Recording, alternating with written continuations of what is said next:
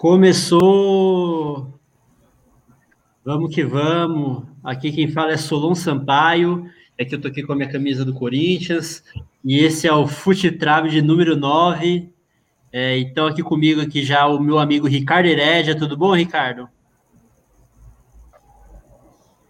Boa noite. Saudações trabalhistas a todos. Tudo bem aí? Tirando essa rodada que foi ruim para a maioria dos times aqui, né? Que a gente toca. Mas vamos lá, bola para frente. E vamos lá, mais para esse, esse novo episódio aí. Maravilha. E também está aqui comigo a Nicole Macedo, São Paulina, tricolor do Murubi. Tudo bom, Nicole? Tudo mais ou menos, né? Boa noite a todo mundo. É, como o Ricardo falou aí, a rodada foi bem ruim, bem azeda com a galera, inclusive eu. E, mas vamos lá, vamos lá, segundona, vamos conversar. É, para mim a rodada ainda não terminou, né? Tá, tá rolando agora. e a gente tem a honra de receber é, a nossa convidada mais que especial, ela que é empresária, militante trabalhista, engenheira biomédica, foi, foi candidata a vereadora aí na última eleição municipal aqui em São Paulo, a Santista Tabata Ganga. Muito obrigado por ter aceitado o convite e seja bem-vinda, Tabata, tudo bom? Saudações trabalhistas aí, galera. Eu sou cientista, mas é aquele negócio, né? Eu só falo que eu sou cientista, tiro umas fotos com a camisa, mas se perguntar o nome do jogador, eu vou falar que é o Pelé. Não, mas vamos já falar, já falar um pouco já da sua relação com o futebol. Você comentou comigo um tempo atrás que você jogava bola, né? Qual era a sua relação aí com o futebol? É, se você teve alguma influência da família para torcer para o Santos, além de jogar bola, qual que é a sua influência aí com relação ao futebol? Cara, minha família é corintiana. E eu, na verdade, eu, eu torcia para o Corinthians até mais ou menos uns 16 anos. E era muito louco, assim, porque no primeiro colegial eu não podia fazer educação física por causa de um probleminha cardíaco que eu tinha. Então eu era dispensada de educação física. Aí, a partir do segundo colegial, que eu pude começar a fazer, e aí a minha escola era diferente. Tipo, a galera não tinha. Você não tinha educação física, você escolhia um esporte, e aí um dia à tarde você vinha e fazia esse esporte. Aí várias meninas da minha sala, minhas amigas todas jogavam futsal, jogavam futsal de, que era de sexta-feira. Aí no segundo colegial, aí eu comecei a encher o saco da minha mãe, fui no médico, aí fui liberada tal. E comecei a fazer o, o futsal, né? Comecei a jogar com as meninas. E aí, nossa, eu gostava demais, cara. E era bem na época, era que era 2010, era quando o Santos estava com o Neymar, tava com o, o quarteto, né? Tava aquele quarteto Sim. arregaçando no Santos. E aí eu fui naquela onda. E depois, quando eu entrei na faculdade, já uns dois anos depois, quando eu comecei a namorar com o Renato, o Renato é Santista assim, louco, tá ligado? É Santista absurdamente louco dele ter na geladeira nossa um um imã de geladeira que você aperta e começa a tocar o hino do, do, do Santos.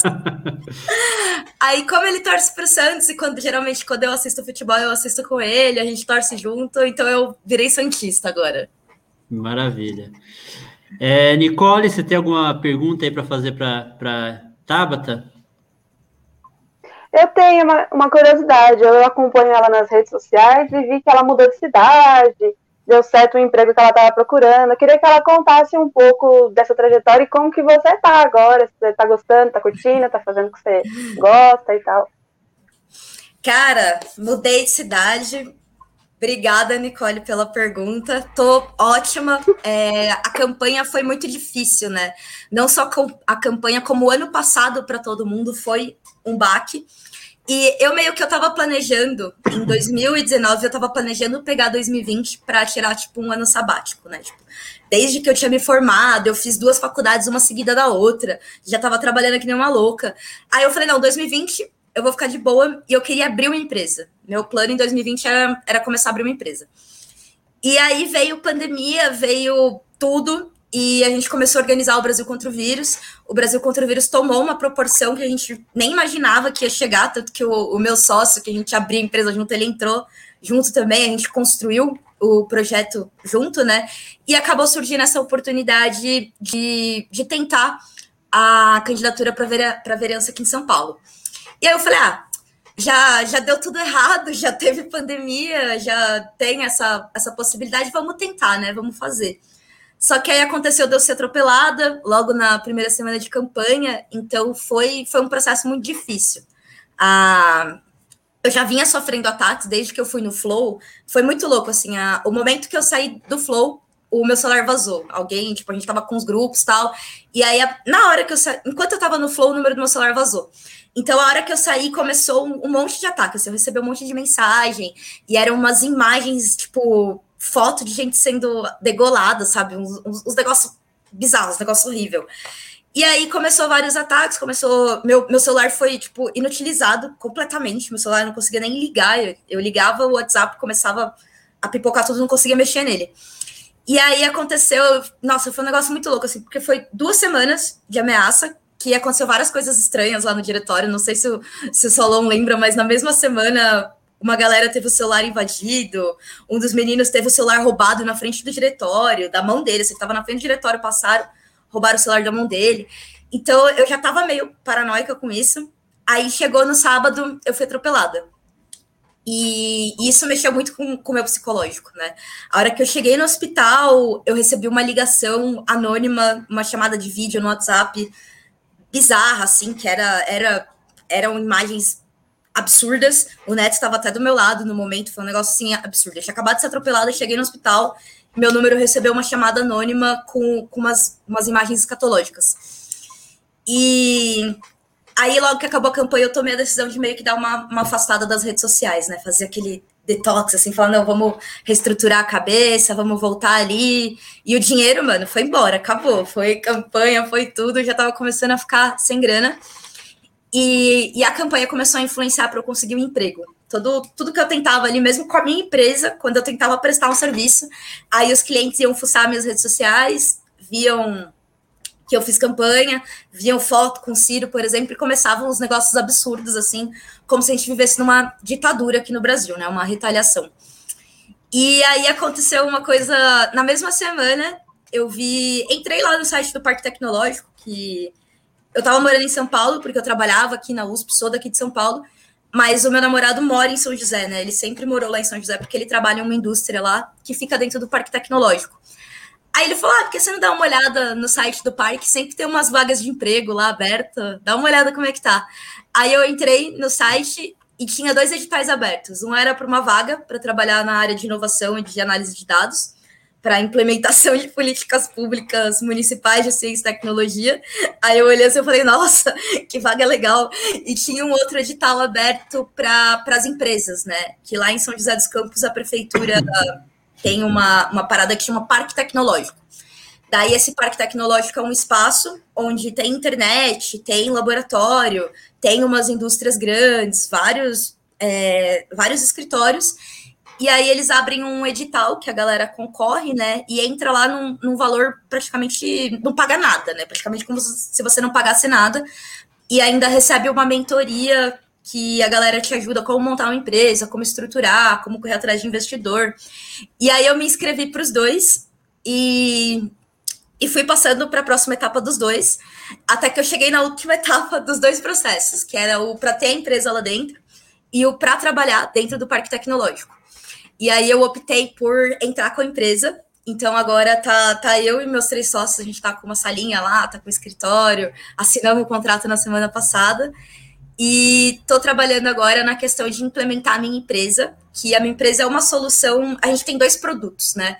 Um é uma solução para pequenas empresas, para pequenas empresas que não têm acesso a softwares de gestão que são muito caros ou que são muito difíceis de mexer. A gente tá, a gente desenvolveu um que é de fácil acesso para qualquer um, voltado para pequenos negócios, e um outro, que é um sistema de gestão para clubes, sindicatos e associações, que são organizações que geralmente têm que se virar ou com ferramentas empresariais, ou com um monte de planilha, se perde ali, não, não tem aquele, aquela inclusão digital de fato, né? Então a gente está entrando com esse produto que vai trazer essa, essa inteligência de dados para as associações, para para os clubes e para os sindicatos, visando principalmente em levar tecnologia, né, levar inclusão digital para a organização dos trabalhadores. O salão está mutado. Para variar, né? A galera, sempre que eu vou começar, É, já estou mutado, mas vamos lá.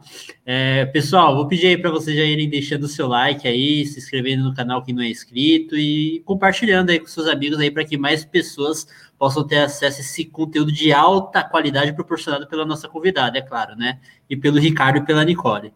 É, bom, Ricardo, você tem alguma pergunta também para fazer para a Tabata? Sim, sim. Boa noite, Tabata. É um prazer ter você aqui com a gente. Então, eu morei metade da minha vida em Caçapava, e perto de São José. E agora há pouco tempo eu estava lá, inclusive, e eu reparei que a, as esquerdas ali morreram, né? Principalmente Caçapava. Em São José dos Campos eu acho que ainda tem um, algum núcleo ali. Eu queria saber como é que, se você já tem alguma noção de como está a construção do, do PDT aí em São José dos Campos e se isso vai se expandir para o resto do Vale do Paraíba. Bom, boa noite, Ricardo. Obrigada pela pergunta. Bom, o PDT aqui de São José dos Campos, ele está começando a se estruturar. A gente está com uma comissão provisórias, provisória. Estabelecemos, hoje a gente assinou a comissão provisória da MT também, que eu sou tesoureira da, da MT aqui de São José dos Campos agora. E a gente está pensando num projeto Vale do Paraíba, né? Pensando principalmente na, nessa região do Vale do Paraíba. E São José dos Campos tem uma particularidade, principalmente ali São José, uma particularidade interessante. Primeiro, o sindicato é bem forte na região, principalmente o, o movimento sindical, o sindicato dos metalúrgicos é muito forte na região do Vale do Paraíba. Inclusive, é um dos maiores sindicatos da América Latina, o sindicato dos metalúrgicos que fica lá. E além disso, é, São José dos Campos ela está crescendo, ele está vindo numa bandeira muito forte de cidade da tecnologia. Então, tem essa, essa questão do, do parque tecnológico, tem o investimento que a cidade está fazendo para trazer empresas de base tecnológica. A galera tá. A, a, a prefeitura quer transformar ali a região, né? As prefeituras pensam em transformar a região num Vale do Silício brasileiro. Só que, em contrapartida, o que, que nós temos, principalmente na região de São José dos Campos? É, atualmente, ali na Câmara de Vereadores, para vocês terem uma ideia, tem duas mulheres que ocupam a Câmara de Vereadores, de 22 parlamentares. E a esquerda é representado pelo, pelo PT e pelo PSDB. É, são os dois partidos que brigam pelas. Por, por, incrível que pareça, os dois partidos que brigam pelas pautas de esquerda são o PT e são o PSDB, que, por incrível que pareça, o PSDB que está segurando ali para não privatizarem, por exemplo, o Parque Tecnológico que o, o Centrão ali, a galera quer vender, né? Quer privatizar aquilo ali. Que ironia, né? é. E a esquerda, que tem na região já de São José dos Campos, para vocês terem ideia, o PST é um partido muito forte na cidade. Quem lidera o sindicato é, é o, é o PSTU. Então você tem uma ponta ali que você tem o PSOL e o PSTU numa, numa esquerda mais radical, e do outro lado você tem um, uma galera bem conservadora que vota no PP, que é a, a maioria ali da Câmara do vereador, dos Vereadores tá na mão do PP.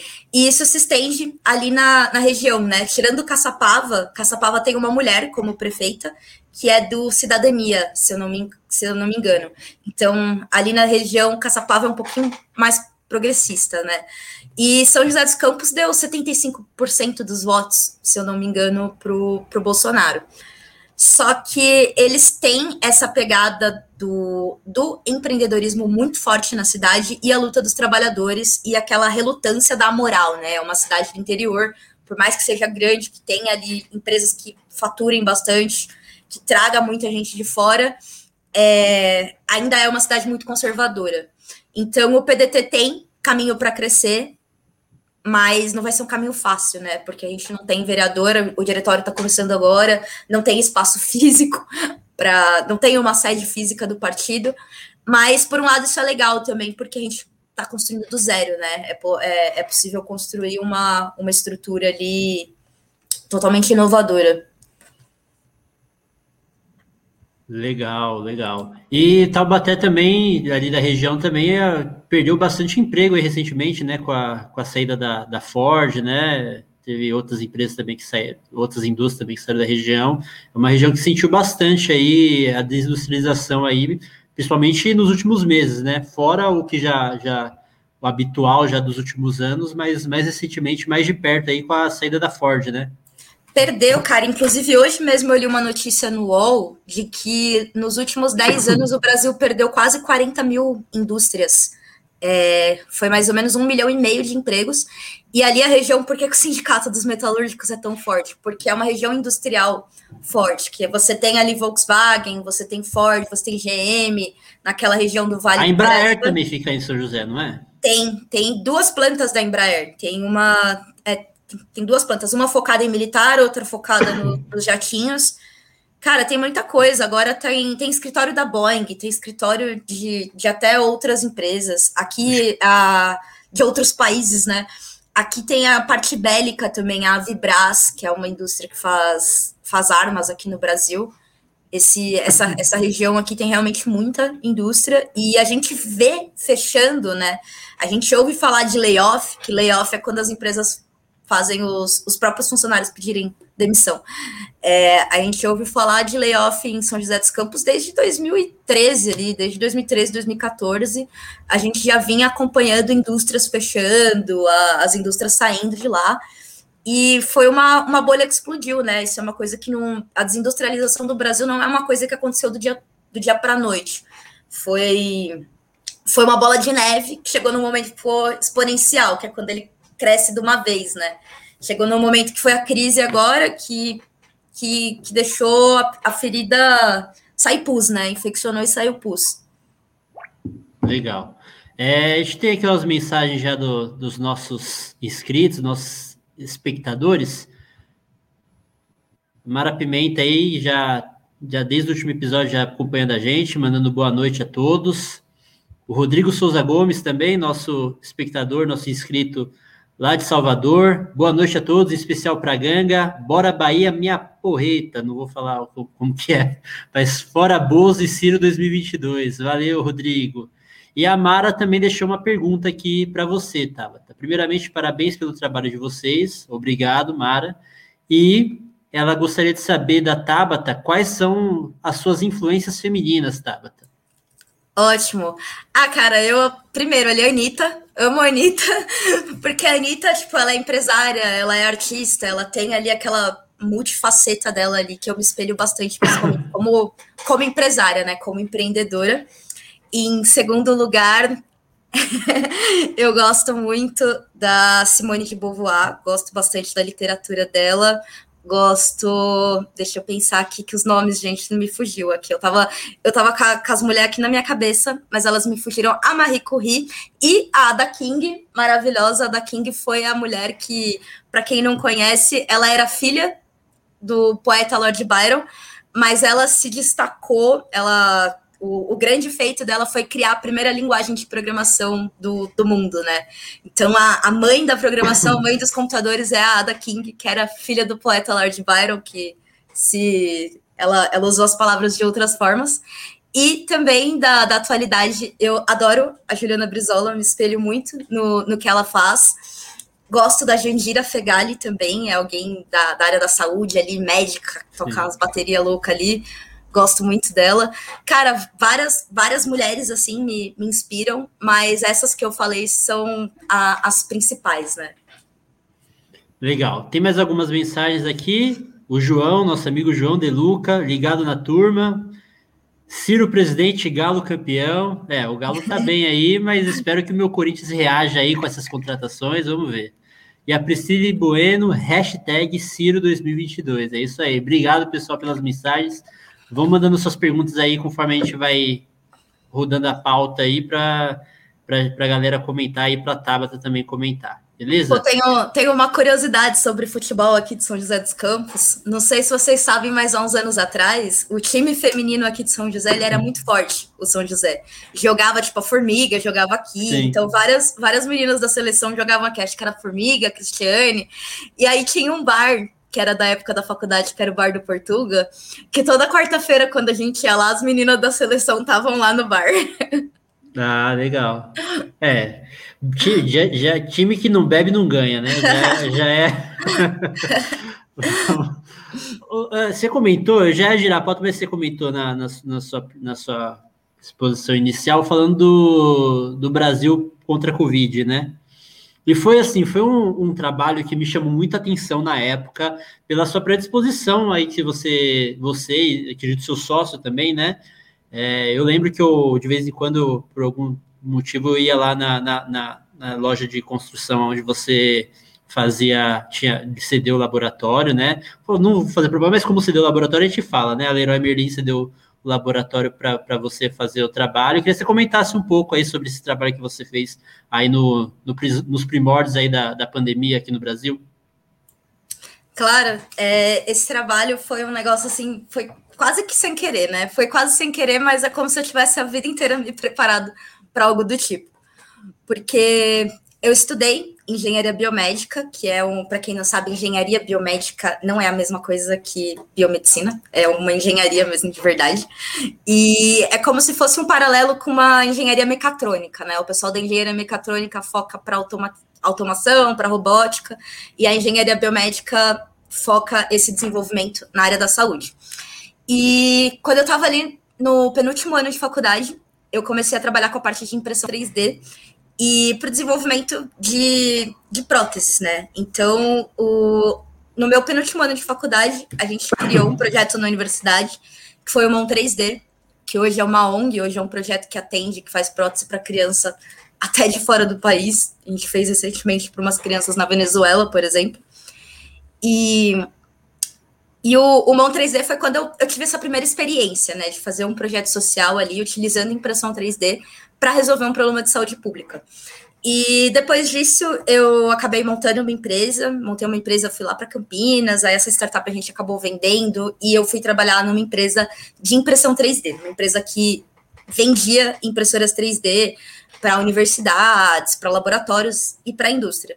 Então, eu fiquei três anos rodando o país, praticamente, é, dando treinamento. Então, a galera vendia as impressoras, eu eu trabalhava mais na parte técnica, né? Então tinha os vendedores, eles entravam lá em contato tipo, com o Senai, com o Instituto Federal, com o Parque Tecnológico.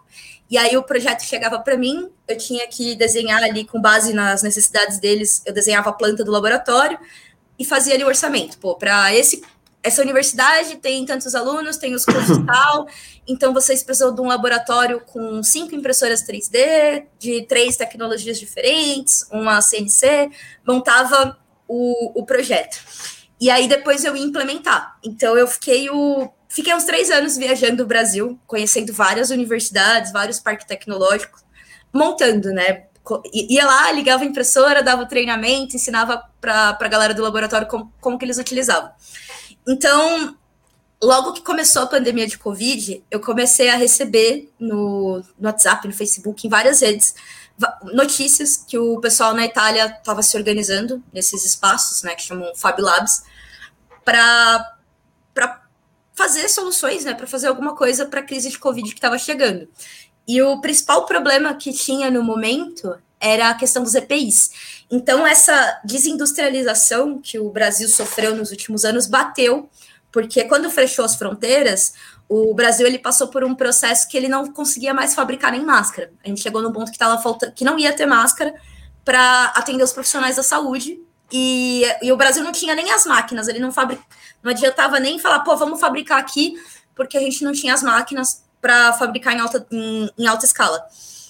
Então eu comecei a, a mobilizar, né? Tipo, postei na, nas minhas redes sociais, falando, pô, a gente podia começar a se movimentar aqui no Brasil, já que já chegou lá na Itália, já está nesse momento, a gente tem um, um, tempo aqui de se mobilizar e começar a fazer alguma coisa.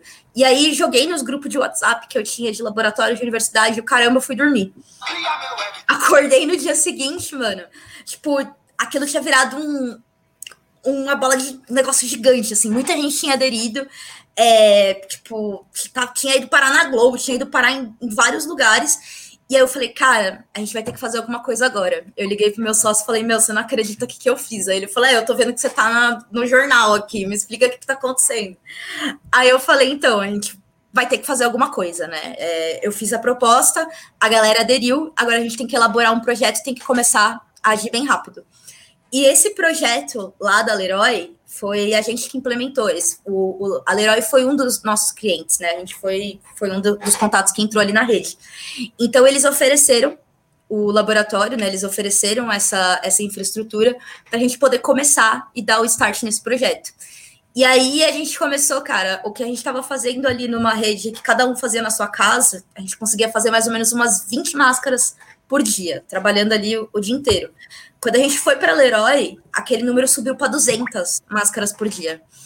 E aí começou a chegar num, num problema que era o quê? A gente não conseguiu insumo. A gente tinha as máquinas lá, só que o, o plástico, o material que a gente usava para fazer aquele, aquela, aquelas máscaras, não era fabricado no Brasil também, ele também vinha de fora. Então a gente chegou num ponto que, cara, tinha esgotado. Chegou. Eu lembro que a, a, a, a gente ficou duas semanas trabalhando na Leroy, e aí depois a gente ficou duas semanas parado, porque não tinha material. A gente estava esperando o material chegar no Brasil. E aí, nessas duas semanas, cara, que a gente ficou parado ali, foi um, foi um negócio insano, né? Porque foi quando a, a pandemia pegou, chegou forte aqui no Brasil, a gente começou a ficar, a restrição começou a aumentar, e as pessoas da equipe começaram a perder pessoas próximas também. E, e aí a gente estava fazendo tudo voluntário. É, eu e meu sócio, a gente tinha largado a nossa empresa, a gente tinha largado o nosso trabalho, largado tudo, começou, entrou de cabeça naquele projeto. Só que aí chegou um momento que, que não tinha mais condições, assim, não, não tinha mais como trabalhar, porque a galera estava psicologicamente muito abalada e, e a gente chegou num momento da pandemia que realmente estava muito perigoso a gente ir para lá. Só que a gente já tinha feito algumas coisas interessantes. Naquele momento que a gente estava ali, aquela, aqueles três meses que a gente passou dentro da Leroy, a gente conseguiu fazer contato com várias indústrias e várias universidades que, que começaram a fazer o quê? Um processo de reconversão fabril. Então a gente começou a desenvolver projetos, rigou, né? Apresentou pessoas, apresentou professores a, a empresas, a indústrias, fez um, um, papel ali de, de governo que não tinha, né? E, e aí o pessoal começou a, a, começar a produzir. Então hoje em dia você a gente já encontra máscara que é produzida no Brasil, aquelas face shields estouraram, a gente vê vendendo em qualquer lugar. Então, esse foi um, um, trabalho muito importante que a gente fez naquele momento, que, que eu acho que o que mais impactou de fato, porque se a gente for pensar na, na, na porcentagem, né? Apesar de pensar ali, pô, 200 máscaras por dia é máscara pra caramba, mas a gente não conseguia atender, cara, a gente não conseguia atender um hospital inteiro. Era, era filas e filas e filas de hospital ligando, de enfermeira ligando, de médico ligando, pedindo para buscar máscara e a gente não conseguia atender. Em, em, uma semana a gente não conseguia atender todos os funcionários de um hospital. Mas a gente ter conseguido entrar em contato com essas empresas, ter ajudado a, a fazer de uma forma mais rápida essa reconversão fabril, é uma coisa que no fim acabou fazendo bastante diferença né, no resultado final, né? A gente poderia ter, hoje em dia a gente está com 550 mil, é, 550 mil mortos, mas esse número podia ser muito maior se nada tivesse sido feito naquele momento. Apesar de que se a gente pensar e falar, pô, foi um número pequeno. E rolou uma conscientização, né? As pessoas começaram a falar sobre indústria. Era uma coisa que a gente não, não falava no Brasil até então. Legal. Aqui a Márcia Gomes aqui deixou um recado aqui, ó. Verdade, parabéns, muito importante sobre o seu trabalho aí no Brasil contra a Covid. Obrigada, Bom, vamos, Márcia. Vamos girar a pauta aqui então de futebol. Vamos compartilhar a tela aqui para vocês verem já a tabela do Campeonato Brasileiro. Bom, essa a gente teve agora a 13 terceira rodada, né? Rodada que está tá finalizando agora, né? No, no, confronto Cuiabá e Corinthians. Eu vou passar aqui o, os jogos aqui que, que já rolaram e aí vocês vão comentando. A, a Tabata aqui falou que é meio noob, ela comenta o que ela souber, do, do Santos, ou da, do que ela souber, mas aí a gente vê aí o panorama aí da rodada para o no espectador. Bom, no sábado, no dia 24, agora, na Arena do Grêmio, o, Grêmio empatou com o América Mineiro, né, em 1 a 1 é, o Palmeiras venceu mais uma, dessa vez contra o Fluminense do Ricardo, no Allianz Parque. Também o jogo, esse jogo foi sábado. No jogo pré-almoço do domingo, o Galo, nosso amigo João De Luca, é, ganhou por 3 a 0 do Bahia. O Hulk fez dois gols novamente. O Fortaleza ganhou no Castelão às quatro da tarde do Bragantino. o São, o São Paulo foi visitar o Flamengo no Maracanã e tomou uma goleada histórica de, de virada ainda, né? 5 a 1 no domingo. O Santos da, da Tabata perdeu em casa para o Atlético Goianiense no domingo também. O Atlético Paranaense recebeu o Inter no, na Arena da Baixada e venceu por 2 a 1 Na Ilha do Retiro, o Esporte empatou em 0 a 0 com o Ceará, Vasco do Nordeste. E agora há pouco, às 18 horas, esse jogo foi agora há pouco, o Juventude ganhou de 1 a 0 da Chape. E nesse exato momento está rolando Corinthians e, e, Juven, e Cuiabá e, e Corinthians, e Corinthians acabou de fazer um gol. Corinthians acabou de fazer um gol, foi tá 1 a 0 o gol do Rony. Corinthians tá, ainda não atualizou aqui, mas Corinthians acabou de fazer um gol. É, Ricardo, vou falar com, você primeiro aí que o, o jogo do, do, Fluminense foi, foi antes, né? Foi no sábado. O que, que você achou aí do, dos jogos aí, da, do jogo do, do, do, do Fluminense, dos demais jogos da rodada? O que, que você tem a comentar aí sobre a 13 terceira rodada aí do Campeonato Brasileiro? Bem, vou começar mais especificamente com o Palmeiras e Fluminense. É, o jogo foi. O Fluminense eu acho que jogou melhor, mas tá, tá até ficando chato falar isso, porque parece. É, joga como nunca e perde como sempre. Né? O Fluminense sempre joga melhor eu sempre falo aqui, o Fluminense jogou melhor, jogou melhor, mas só tá perdendo, né? Mas o time jogou direitinho, mas infelizmente a gente tem Egídio, né? Que fez uma partida realmente uma das coisas mais tenebrosas, que eu, uma das atuações mais tenebrosas que eu já vi na, na história do Fluminense. Não acertou nada, o gol foi em cima dele, não estava marcando ninguém na esquerda. É, foi, um, foi um horror. E olha que eu já vi coisas no Fluminense que é, é, é, de cair os cabelos, né? Eu vi terceira divisão, vi tudo isso. Mas o Egídio tem dia que parece que a gente voltou ali para a década de 90, aqueles laterais horrorosos que a gente tinha, o Egídio não, não fica muito, muito à frente deles, não. Mas eu, o pessoal já está pedindo a cabeça do Roger e tudo, mas eu acho que é um pouco de exagero, porque o, como eu disse, o Fluminense jogou direitinho, o Fluminense está jogando muito bem nas Copas, né, na, na Libertadores fez uma bela partida contra o Cerro, na Copa do Brasil eliminou bem o Bragantino. E, enfim, vamos ver essa sequência aí, tem que, come tem que começar a ganhar também, né? Não só jogar bem e perder os jogos. E o outro jogo que eu vi foi o jogo do São Paulo, né? São Paulo para mim.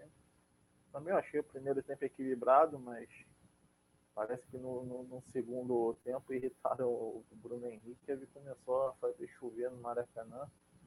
Infelizmente foi aquela coisa ali que aconteceu, né? Eu estava torcendo para o São Paulo da Nicole, mas não deu, né? Segundo tempo o Flamengo dominou o jogo completamente, o Bruno Henrique voltou aos velhos tempos, parecia aquele Bruno Henrique de 2019 e o São Paulo não conseguiu segurar o Flamengo. Né?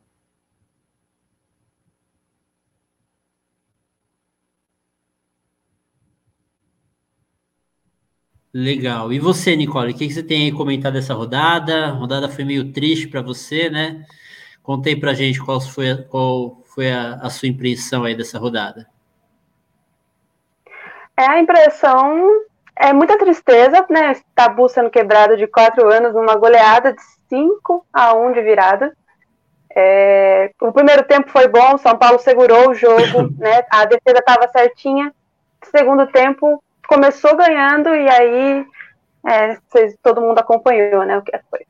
Bruno Henrique resolveu fazer três gols seguidos, assim, em menos de dois minutos o cara ia lá, gol, gol, gol. Mas é aquela preocupação que é algumas semanas atrás, né? São Paulo não engrena no Brasileirão. De 13 jogos, a gente ganhou dois. E se não tomar atenção, se não, se o Crespo não abrir o olho, a gente vai ali brigar embaixo.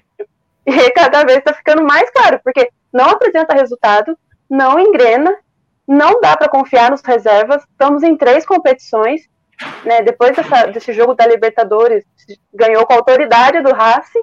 Chega domingo, cara, 5 a 1 é. Então é preocupante. Espero que, que acenda uma lanterna aí, porque não dá para a gente correr por baixo, não. Né? A gente entrou no campeonato aí falando que São Paulo ia brigar por título, depois a gente estava brigando para ficar ali na zona da Libertadores, agora a gente está correndo por baixo já faz várias, várias semanas, então é realmente preocupante e, enfim, né? Vamos ver. E tem uma Legal. sequência de jogos aí, né? É, um atrás do outro ainda. É, eu, o pessoal tava, tava comentando ontem aí, né, que eu sou corintiano, né? É, e aí o pessoal tava comentando lá que a gente, como corintiano, a gente assistindo o jogo do São Paulo, tava tipo aquele meme do Faustão, né? Rindo, rindo por, por fora, mas por dentro preocupado porque o próximo jogo do Corinthians é contra o Flamengo, né? Tem alguém uma pergunta da, da Mara? Essa pergunta aí vai, vai para todos nós aqui. É, na opinião de vocês, Renato Gaúcho seria um técnico de time pronto? Acho que é uma pergunta mais boa para o Ricardo, né? Que já teve o Renato Gaúcho como técnico aí do, do seu time. Eu não sei que, o Renato Gaúcho é. Como eu falei no, no nosso episódio piloto, a gente. Eu não sei o que, que é o Renato. O Renato até assumiu o Grêmio e tinha mais rebaixamento do que título. Então fez um bom trabalho no Grêmio e tal. Mas acho que de time pronto, não não sei, eu acho que no Grêmio ele contratou alguns jogadores ali que ele é, a vontade dele e que ele conseguiu recuperar. Então acho que não. É claro que você ter um time pronto, já organizado como o Flamengo, ajuda no seu trabalho, né? Que é um time que já está entrosado. Enfim, mas eu acho que chega a ser nesse nível não. Ele consegue contratar uns jogadores aí, fazer umas buscas no mercado, recuperar os jogadores. Às vezes traz algum jabá dele aí que, estraga um time e tal. Mas eu acho que ele é capaz de. Se ele fizer um bom trabalho, se fizer um bom trabalho como ele fez no Grêmio, é capaz de. É tanto capaz de treinar um time pronto quanto trazer alguns esforços aí e montar, montar um time com as suas peças. É, essa pergunta da Mara foi bem pertinente também, porque eu acho que o pessoal comenta muito, né, que, que ele pegou o time do Grêmio montado, né, pelo Roger e só foi trocando peça, né, manteve a estrutura do time, que é um time que jogava com toque de bola rápido, tinha um bom contra-ataque e, e, e, também sabia tocar bem a bola, e manteve a estrutura do time e só foi trocando peça, né. É, bom, vamos ver aqui a, a Ô, Tabata, você tem algo que você quer opinar sobre a rodada? Ou a gente pode pedir para o seu palpite aqui, a gente passa aqui, a gente passa aqui a tabela e a gente pede seu palpite sobre o, quem vai ser o campeão e, o, e, o, e os quatro primeiros colocados. Ah, o meu comentário é que pelo menos o Santos está acima do Corinthians, né? Então tá. É, Santos, o campeonato do Santos é, é, é, esse também, né? Porque ficasse na frente do Corinthians. Mas vou te dizer que na, na tua circunstâncias não quer dizer muito, porque é. o Corinthians, Corinthians está mal. Bom, eu vou falar aqui, a tab... vamos, vamos comentar aqui a, a tabela, ou a, a classificação, que o Palmeiras liderando o campeonato aí é, após 13 jogos com 31 pontos, o Atlético Mineiro em segundo com 28, em seguida o Fortaleza com 27, Bragantino, que perdeu ontem para o Fortaleza, com 24, Atlético Paranaense 23, Flamengo 21, Ceará 19, Atlético Goianiense 18, Bahia 17, o Corinthians ainda não acabou, mas com essa vitória... O tá Corinthians tá passou o Santos. É, só foi, só, só, só foi você falar. O Fluminense, o Corinthians passou o Fluminense do Ricardo, tá, tá passando o Fluminense aí com esse, com esse resultado aí. Tá com 17, o Santos com 16, perdeu ontem, né? O Santos perdeu. Tá Pelo 16. menos o Santos é 12. É, tá em 12, 12, é 12 Brasil. O, Juventude tá com 16, em 13, Internacional em 14 em 14 com 14 pontos. Cuiabá está sendo derrotado pelo Corinthians, mantém os 12 pontos na 15ª colocação. O esporte é, com 11, e aí vem a zona do desespero, né? São Paulo da Nicole aí, voltando para a zona do rebaixamento com 11 pontos. O América Mineiro com 10. O Grêmio com 7. E a Chapecoense segurando a lanterna aí com 4 pontos. Ô, Tabata, vou, vou mostrar aqui, você viu a tabela aí, vou mostrar aqui os quatro primeiros colocados hoje. Palmeiras, Atlético Mineiro, Fortaleza e Bragantino. Vou pedir aí para você dar um palpite aí, falar quem você acha que vão, fi que vão ficar nas quatro primeiras colocações aí na, na, no, final do no final do campeonato aí, para a gente ver aqui como, como se seu palpite bateu com a realidade aí no final do campeonato. Beleza, eu acho que vai dar a Crefisa ali, vai ficar, né? A Crefisa vai ficar, tá com dinheiro. Acho que o Flamengo vai subir ali, vai ficar entre os quatro. E Atlético e o Fortaleza. Acho que vai dar ah, ali o. Vai dar esses quatro ali. Dá um representante aí do, do Ceará. Legal. Bom, vamos girar a pauta de novo. Agora vamos falar do outro assunto que a gente gosta de falar, que é política, né? Vou aqui compartilhar a tela de novo aqui para uma matéria do site Brasil Independente. A matéria, não sei se vocês viram hoje aí, o Bolsonaro gravou o vídeo, a gente vai passar o vídeo aí para vocês verem também. É... Bolsonaro, abre aspas, se direita bater muito, vai ter que escolher entre Lula e Ciro. O presidente Jair Bolsonaro reclamou, reclamou na segunda-feira, dia 26, das críticas que sofre de apoiadores por não ter condições de vetar integralmente o chamado fundão eleitoral de mais de 6 bilhões de reais. De acordo com o mandatário, será cortado um excesso de 2 bilhões do valor proposto. Aí eu vou botar o vídeo aqui para a gente ver, que aí a gente comenta após após a a gente assistiu o vídeo. Vamos vetar os 6 bilhões do fundão. Deixar claro uma coisa, vai ser vetado o excesso do que a lei garante. Tá? É. Então, a lei, quase 4 bilhões o fundo. O extra de 2 bilhões vai ser vetado. Se eu vetar o que está na lei, eu estou em curso em crime de responsabilidade. Espero não apanhar do pessoal aí, como sempre. Né? Não, não se você começar a bater muito, vamos escolher no segundo turno Lula ou. Misericórdia. Ou. Não, não, não. Ou Ciro. Vamos lá, senhor aí.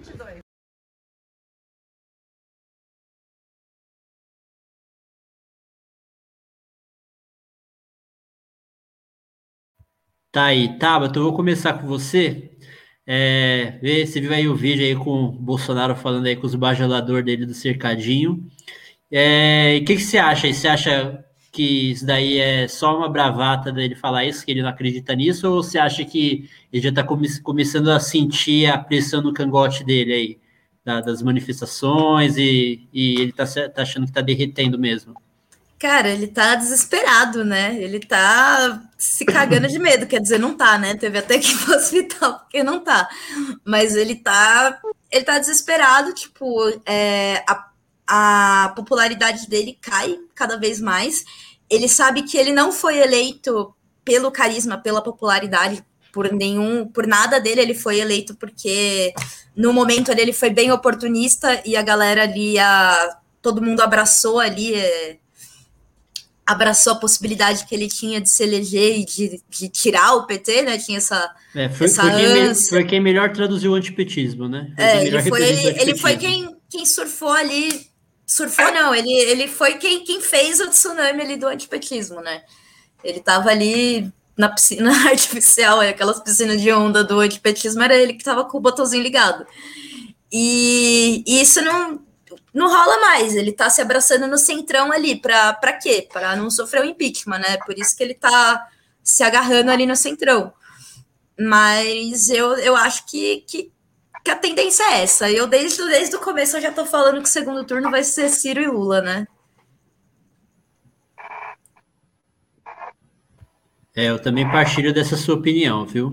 Bom, Nicole, e você? O que, que você achou de, dessa, do, do, do qual a sua impressão aí da, do, que o, do que o Bolsonaro aí falou?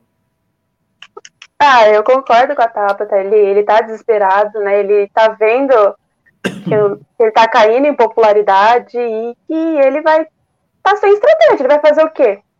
O que, que ele vai fazer de novo? O que ele já fez não tá funcionando.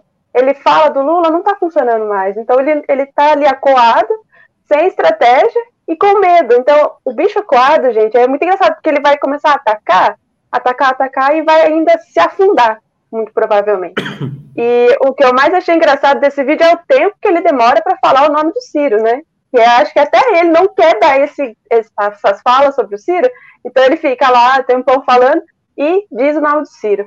Então eu acho que ele tem que falar isso mesmo, tem que. E, e, o nosso sonho é, né, que seja o Lula e o Bolsonaro. E o Bolsonaro, não, o Lula e o Ciro, meu Deus, no segundo turno aí. Baixa na madeira aí. É, eu até bati aqui na mesa. É. Eu tava lendo aqui ó, a reportagem dele e acabei ficando com o nome dele. Bom, e, e assim, Mas essa história que... também do fundão. E ele é, vai enganar de novo a galera dele, né? Falar que ele não é... pode petar, que ele não sei o quê, e não sei o quê, sendo que os próprios filhos dele ali estavam a favor. É, esse, esse, tema do, do fundão é bem complexo aí. É, a Tabata também pode falar também que já participou de campanha, talvez possa também falar sobre isso, é, dar um comentário adicional, mas só passar para o Ricardo também para ele falar o que achou e depois se vocês quiserem falar do fundão, o que vocês acham aí dessa, dessa pauta aí na, no Congresso, a gente pode comentar também. Ricardo, o que, que você achou aí da, da, desse vídeo aí, da, dessa fala do, do Bolsonaro? E se quiser já emendar aí com, com relação ao fundão, pode ficar à vontade. Lembrou aquele vídeo, né, do Getúlio do Ciro começando com sente a pressão, neném. É, tá sentindo ali, né? Já começou a.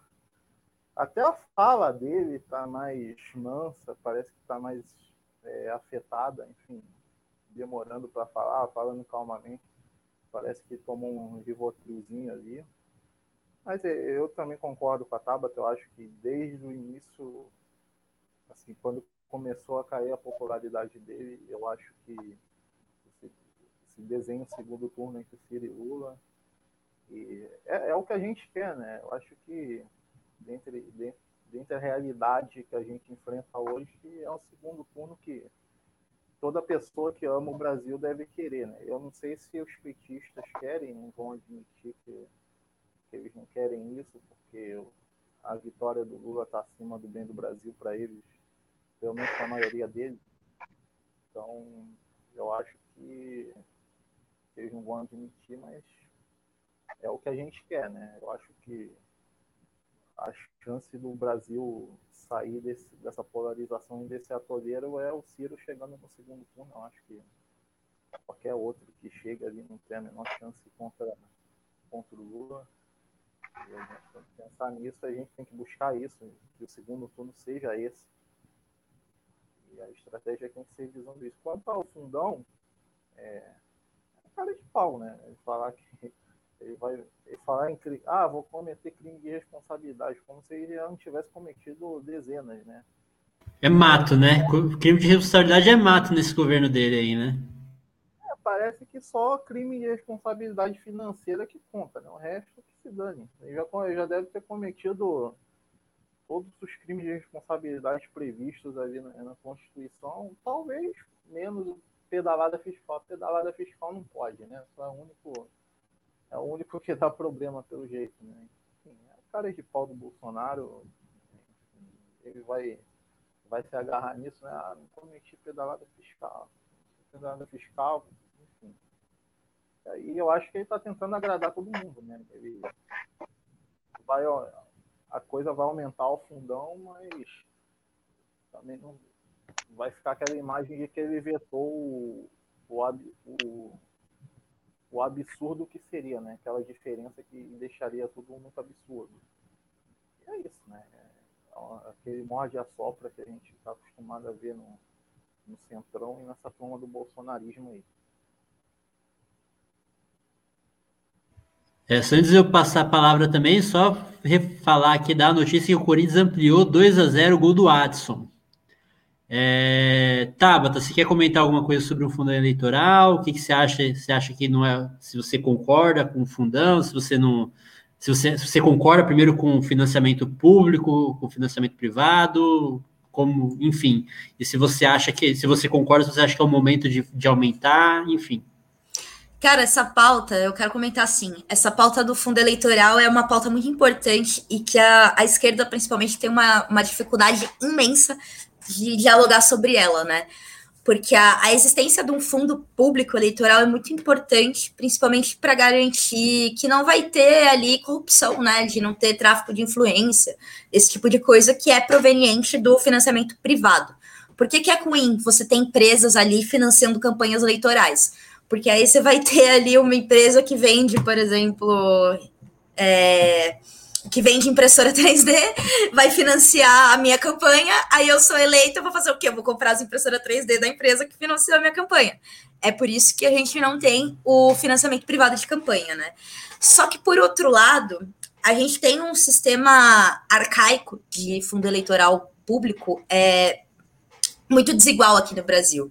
A gente tem ali essa primeiro essa discrepância que existe né, entre os partidos. Os partidos não têm a, a distribuição do dinheiro igual. Quem tem maior representação, quem tem mais parlamentares eleitos, tem mais dinheiro. Um negócio que já é absurdo, porque os caras já têm grana de gabinete, eles, eles já têm muita grana ali para divulgar pela infraestrutura, pela infraestrutura, né? Pela estrutura de ter sido eleito. Eles, eles já têm uma, uma, uma diferença ali de quem está começando do zero. Além disso, quanto mais parlamentares tem eleito ali, quanto mais cadeiras tem, maior a quantidade de grana que os partidos possuem. É, que nenhuma coisa que eu acho que poderia mudar aqui no Brasil, que não adianta só a gente ficar falando dos problemas que tem, se a gente não falar, pô, como que a gente conserta isso? É, uma das coisas que eu acho que deveria existir é um limite. Tipo, uma campanha é um absurdo, uma campanha custar 30 milhões ali, enquanto você tem uma, uma campanha que custa 10, tá ligado? Eu acho que tinha que ter um limite, assim, é, a campanha não pode, dar um exemplo, campanha para vereador não pode custar mais que 50 mil. Aí você fala, porra, mas eu vou fazer uma campanha com mais. Como que eu vou fazer uma campanha com, com menos de 50 mil? Que vira, meu filho, usa, usa criatividade, tipo, dá um jeito. Só que eu acho que a partir do momento que você bota um, um limite ali, você já começa a igualar mais as coisas, que você não vai ter um cara que vai entrar com 200 mil para uma campanha e um cara que vai entrar com nada.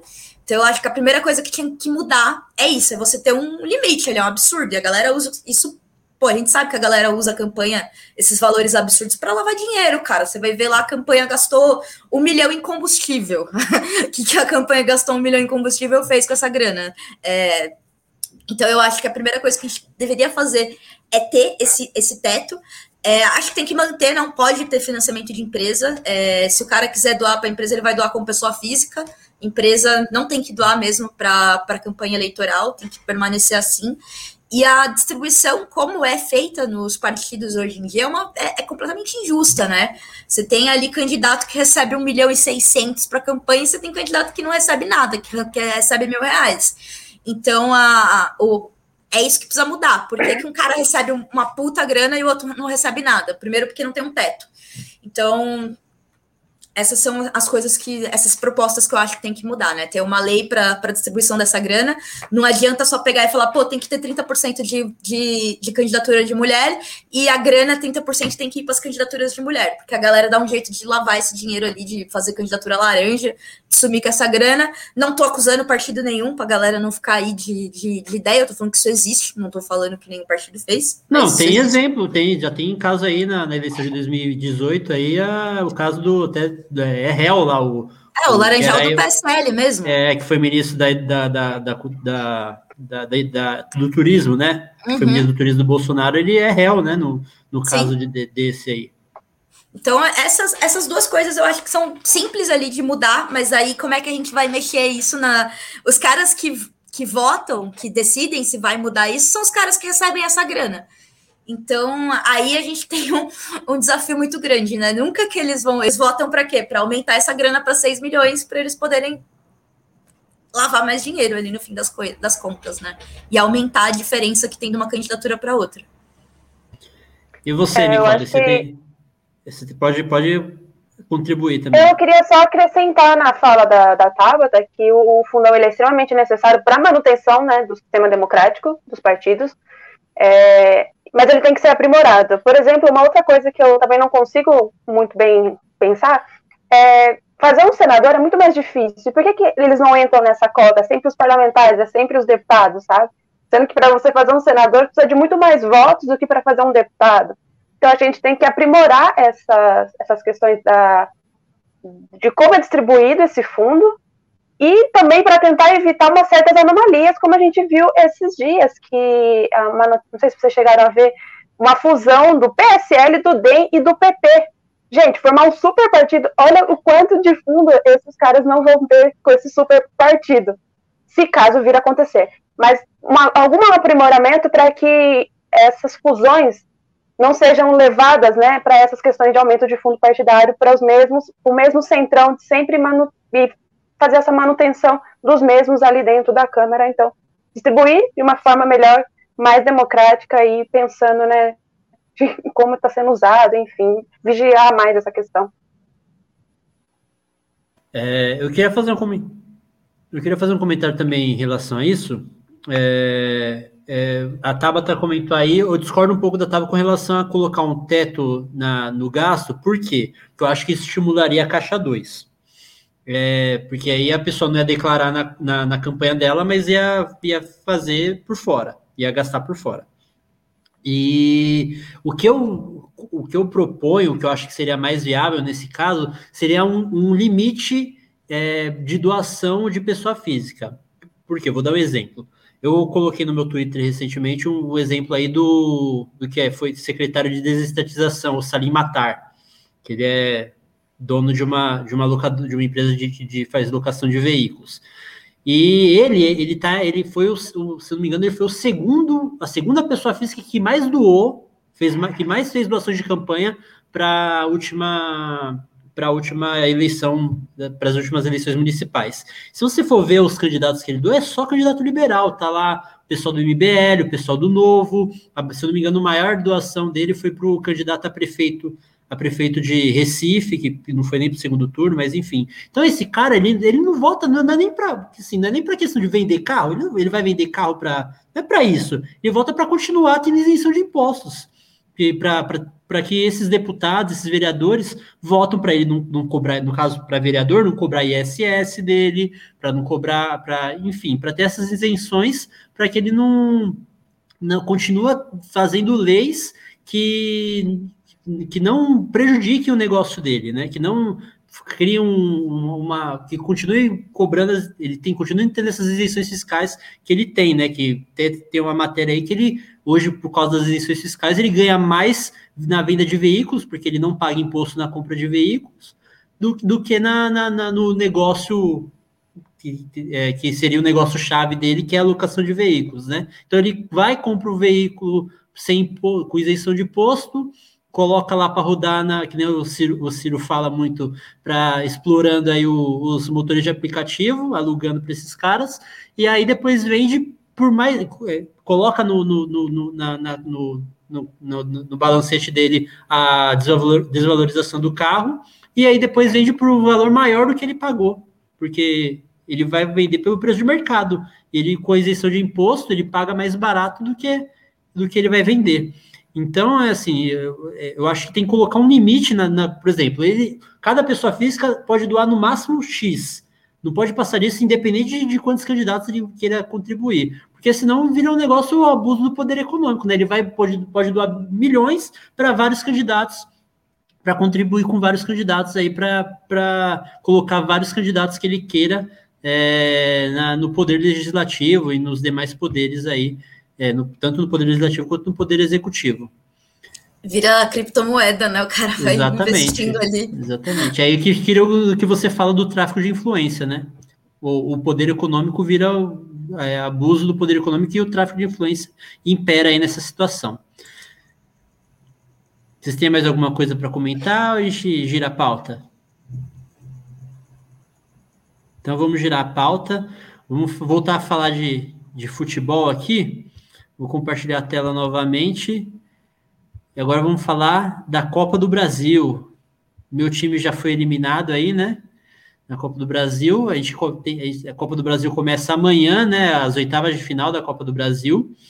É, na quarta-feira, São Paulo da Nicole enfrenta o Vasco no Morumbi. O jogo de volta é dia 4 de agosto. É, o Fluminense do, do, do Ricardo vai a Criciúma enfrentar o, o Criciúma no Heriberto Ursi, às 19h15. O jogo de volta vai ser no sábado, dia 31 do 7, né? Porque o, o, Fluminense joga no meio de semana o jogo de volta da Libertadores que foi adiado. O Grêmio vai a Salvador para enfrentar o Vitória da Bahia do Barradão amanhã às 21h30. O jogo de volta é na terça-feira, dia 3 do 8. Uh, ah, o Fortaleza recebe o CRB, que eliminou o Palmeiras, o CRB do nosso amigo João Cirilo, que vai ser agora quinta-feira, às 16h30. Jogo de volta também numa quinta-feira, no dia 5 do 8, no estádio Rei Pelé. O Flamengo recebe o ABC de Natal no Maracanã, às 20 horas na quinta-feira. Jogo de volta no dia 5 de agosto, também às 21h30. Às 21h30. É, o Atlético Paraense enfrenta amanhã o Atlético Goianiense em casa, na Arena da Baixada, às 16h30. O jogo de volta é na, na quinta-feira, 5 do 8, no Antônio Ascioli. O Atlético Mineiro recebe amanhã, às 21h30, o Bahia. É, e o jogo de volta vai ser em Pituaçu, na quarta-feira, dia 4 do 8. E o Santos tem o confronto teoricamente mais fácil aí da, da, das oitavas de final. Enfrenta o Juazeirense, primeiro jogo na Vila Belmiro, amanhã às 19h15. E o jogo da volta, quarta-feira, 4 de agosto, no estádio Adalto Moraes, em Juazeiro. Uh, Nicole, vou começar com você agora, né? Que é o primeiro jogo que eu falei aqui com o Vasco. O Vasco é um time grande, mas está na Série B.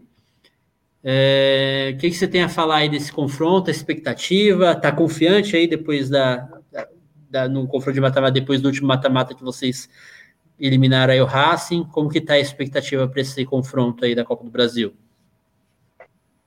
Bom, eu estava com uma expectativa alta, depois do domingo ela deu uma recaída, uma forte recaída, mas eu acho que o São Paulo vai passar, vai ser um jogo feio, 1 a 0 mas eu acho que passa, sim, o São Paulo aí nessa, nesse confronto contra o Vasco. Você tem algum confronto aí que você queira destacar aí dessas, dessas oitavas de final, além do São Paulo? Ah, eu tenho interesse também nesse no, no, no Grêmio. É, o Grêmio tá mal e vai enfrentar o Bahia, né? O Vitória, né? O Vitória. É, eu acho que vai ser um jogo interessante e eu, eu acho que dá mais pro Vitória. Legal. É, na fase que o Grêmio tá, né? Não é, não é de tá, se duvidar. Consegue tá pior que nós. Olha que nós estamos ruins. O Grêmio veio pior que nós. Pois é. E você, Ricardo? O Fluminense aí enfrenta o Criciúma no Heriberto Ussi. É barbada? É, barbada nunca é, né? Mas o meu sentimento, embora num grau um pouco menos elevado, é o mesmo da Nicole, né? O Fluminense dá umas montanhas russas, assim. É, eu saí do, de ver o jogo contra o Cerro achando, ah, o Fluminense vai ganhar tudo, tá jogando pra caramba. Aí já chega, já toma, perde pro Grêmio, perde pro Palmeiras, aí já abaixa um pouco a expectativa. Mas ah, eu espero que o Fluminense continue pelo menos mantendo a regularidade nas Copas, né? Que o Fluminense tem. Eu não sei se é uma questão de foco, né? O Fluminense tem muitos jogadores experientes ali que talvez mantenham o foco do time nessas situações de de mata-mata, mas eu espero que continue mantendo o bom desempenho e praticando o bom futebol que vem mantendo nas, nessas competições. Você tem algum outro destaque aí desse, desse, desses confrontos aí das oitavas de final?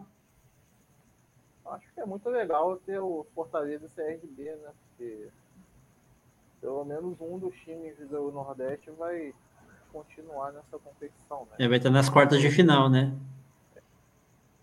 E o CRB chega com moral, hein? Eliminou o Palmeiras. Pois é, ganha, ganhando no Allianz Parque, né? E eliminando nos pênaltis. Exatamente. Os dois títulos, né? O Fortaleza também pela campanha no Brasileiro. Eles são a é. maioria na nessa fase das oitavas, mas pegam adversários pesados. Aí talvez o Vitória também, como falou, pegue um Grêmio mais acessível, né? Mais eu acho que todos vão ter dificuldade. Legal. E, e você, Tabata? Seu Santos aí pega o Juazeirense, é um time pequeno da Bahia, de Juazeiro. É, quer dar um palpite aí para esse jogo? Ah, na Vila, os meninos levam, vai ser lá na Vila. Quanto você acha que vai ser o jogo? Ah, acho que vai ser, vai ser muito bom, não. Vai ser 1x0, eu acho. São... Ah, Tá, tá, tá com o pé no chão, tá certo. É. Eu vou destacar aí a, a reedição já do jogo da rodada do Campeonato Brasileiro, né? Atlético Mineiro e Bahia. O Atlético ganhou é, no campeonato agora brasileiro por 3 a 0 né? Teve um jogo, um excelente, uma excelente exibição do Hulk, né? Mas é outro campeonato, né? Outra competição, tudo muda, né?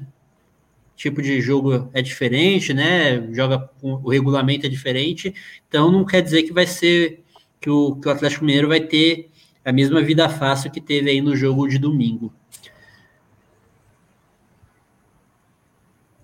Bom, então vamos girar a pauta mais uma vez, vamos voltar a falar de política. Vamos voltar a falar de política aqui e vamos falar do Bolsonaro, da, da, da, da do encontro que ele teve aí com uma nazista. Fora da agenda, Bolsonaro se reúne com deputada de extrema direita da Alemanha. Beatrix von Storch é líder do partido Alternativa para a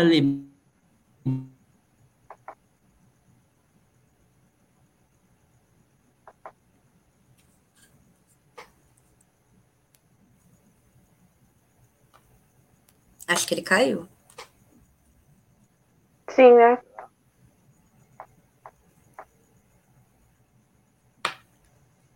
Eu acho que cai junto a gente. Será? Foi ele que, ab... que abriu?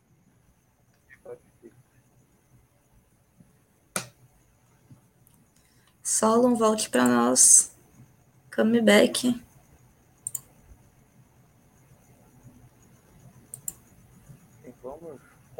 Vamos comentar na notícia aí enquanto ele, ele não volta. O que vocês acharam aí da, da visita da nazi-fascista ao Bolsonaro? Cara, eu acho que o Bolsonaro faz isso de propósito, né? Ele faz esse tipo de coisa para escandalizar mesmo, para ser ali um uma a famosa cortina de fumaça. E é um, é um negócio completamente sem noção, assim. Esse AFD é, o, é um partido bizarríssimo de extrema-direita lá na Alemanha, uns caras que fazem passeata nazista, faz passeata antissemita, passeata anti-muçulmana, uns caras bem doido, assim, bem nacionalista, mas nacionalista agressivo, uma galera bem conservadora, e ela é deputada federal. O que, que ela veio fazer aqui? E é, é um partido que, pra vocês terem ideia, eles. Não sei se foi no começo desse ano, no final do ano passado, eles começaram a ser é, investigados pela GEMA, que é a inteligência lá da, da Alemanha, né? Tipo FBI da Alemanha. Eles começaram a ser investigados pela GEMA por, por causa dessas organizações criminosas, né? Então é um partido que estava em crescimento no, nos últimos anos lá na Alemanha, principalmente pela flexibilização das, das fronteiras. E com a Covid, eles começaram meio que a estagnar e a minguar, né? Eles estão meio que nem o bolsonarismo aqui no Brasil. E é o pessoal que que está encabeçando lá na Alemanha é a mesma coisa aqui, é os caras que não quer usar máscara, que fala de ditadura sanitária, que não quer tomar vacina. Então eles estão enfraquecendo na, na Alemanha e é meio que uma estratégia dela começar. Ela está visitando países é, com um governo meio duvidoso, foi, foi em, outras, em outros países que são meio ditadura conservadora veio aqui, não foi nem ele que postou a foto, né? Foi um negócio que foi fora da agenda, meio que escondido ali. Uhum. Mas eu Voltou, acho que. A gente tinha caído. a gente viu que você A gente tinha. caiu? A gente tinha caído. Só você a caiu, a gente, a, a gente tinha caído. A gente continuou, pelo menos ficou rodando ali o timer. Só você caiu, Solon. Ah, não, mas a live caiu. A live. Ah, a live caiu ia continuar. Sim, mas uh, tinha caído. Não, então, mas como eu caí, com a transmissão junto, porque.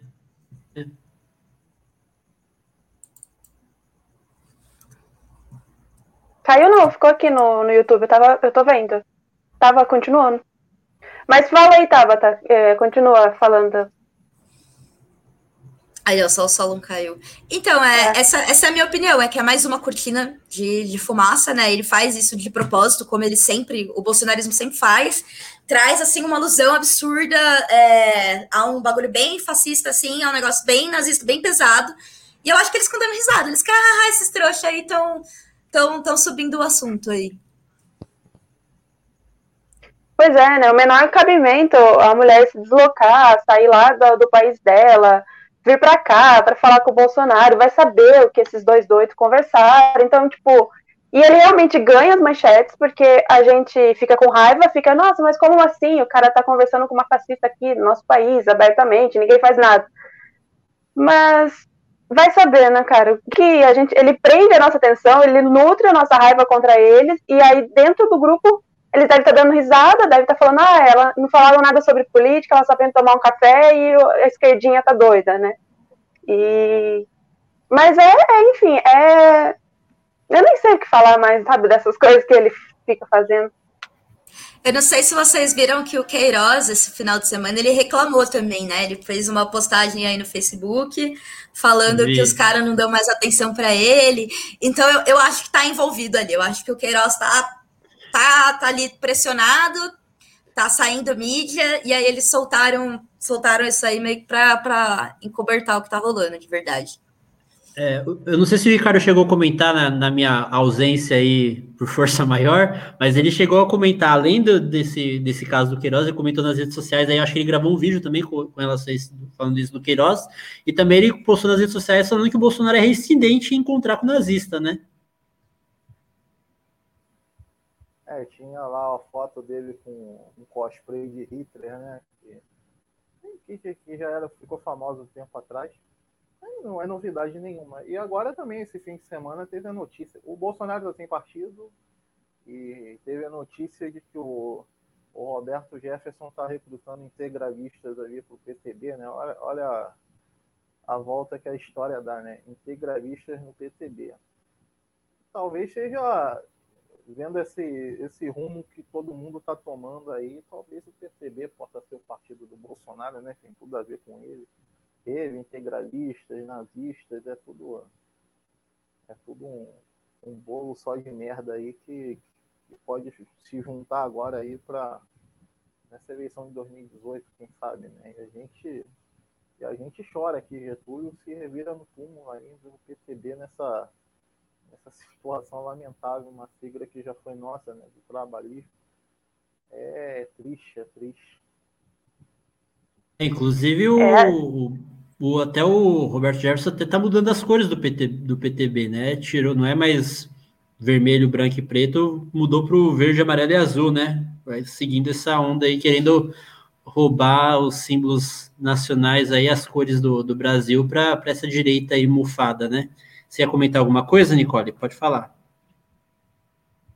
Eu ia falar que a, que a democracia é uma delícia, mas tem os seus custos, né? E a gente conviver com essa, com essa banda de gente aí, como Roberto Jefferson, Bolsonaro e esses integralistas que ele vai querer pegar para si, é uma dessas coisas que a democracia né, não, acaba permitindo. Tá multado vocês querem comentar mais alguma coisa sobre isso? Quer falar? Tem mais alguma coisa para falar disso? Ou a gente pode girar a pauta? Por mim, pode girar. Legal. Então a gente vai falar agora do assunto do momento, né? Da, da, da do âmbito esportivo, que são as Olimpíadas. Que vamos aqui passar aqui falando das Olimpíadas. É, e aí, o que vocês têm a destacar aí? Começar pela pela tábua, se ela está acompanhando as Olimpíadas aí, o que, que ela está achando, o que, que ela tem para destacar aí do, do, do, Brasil e dos demais, enfim, se quiser destacar também dos demais países, pode ficar à vontade. Cara, eu adoro a Olimpíada, eu adoro acompanhar a Olimpíada, mas essa como tá curar invertido tá, tá bem complicado, né? Eu não tô é. conseguindo acompanhar direito. Ontem eu acompanhei o skate, porque eu já tô acompanhando a Raíssa, mano, há muito tempo, assim, desde que ela era pequenininha, a gente já já estava acompanhando, então a gente estava bem afim de ver ela de ver ela andar. E vibrei pra caralho, né? Ontem todo mundo ficou, ontem todo mundo ficou louco com a prata, a gente queria o ouro, mas conseguir a prata foi sensacional. E, e o ranking é um negócio muito louco, né? Fala por si só. Você olha ali os países que estão no topo, é, é sempre. Toda Olimpíada é isso, é o, é, são esses quatro países que ficam ali no topo. E e, cara, eu acho que o, o que ontem foi bastante simbólico, assim, você vê que uma menina de, de 13 anos foi medalhista, né? O Brasil tem um potencial de ser um dos países que estava ali no topo também, mas a gente não investe em educação, a gente não investe em esporte. É, eu acho que é uma das principais coisas. A época de Olimpíada é legal porque a gente debate sobre isso, né? De quatro em quatro anos ali a gente debate sobre a falta que faz o investimento de esporte no, no Brasil.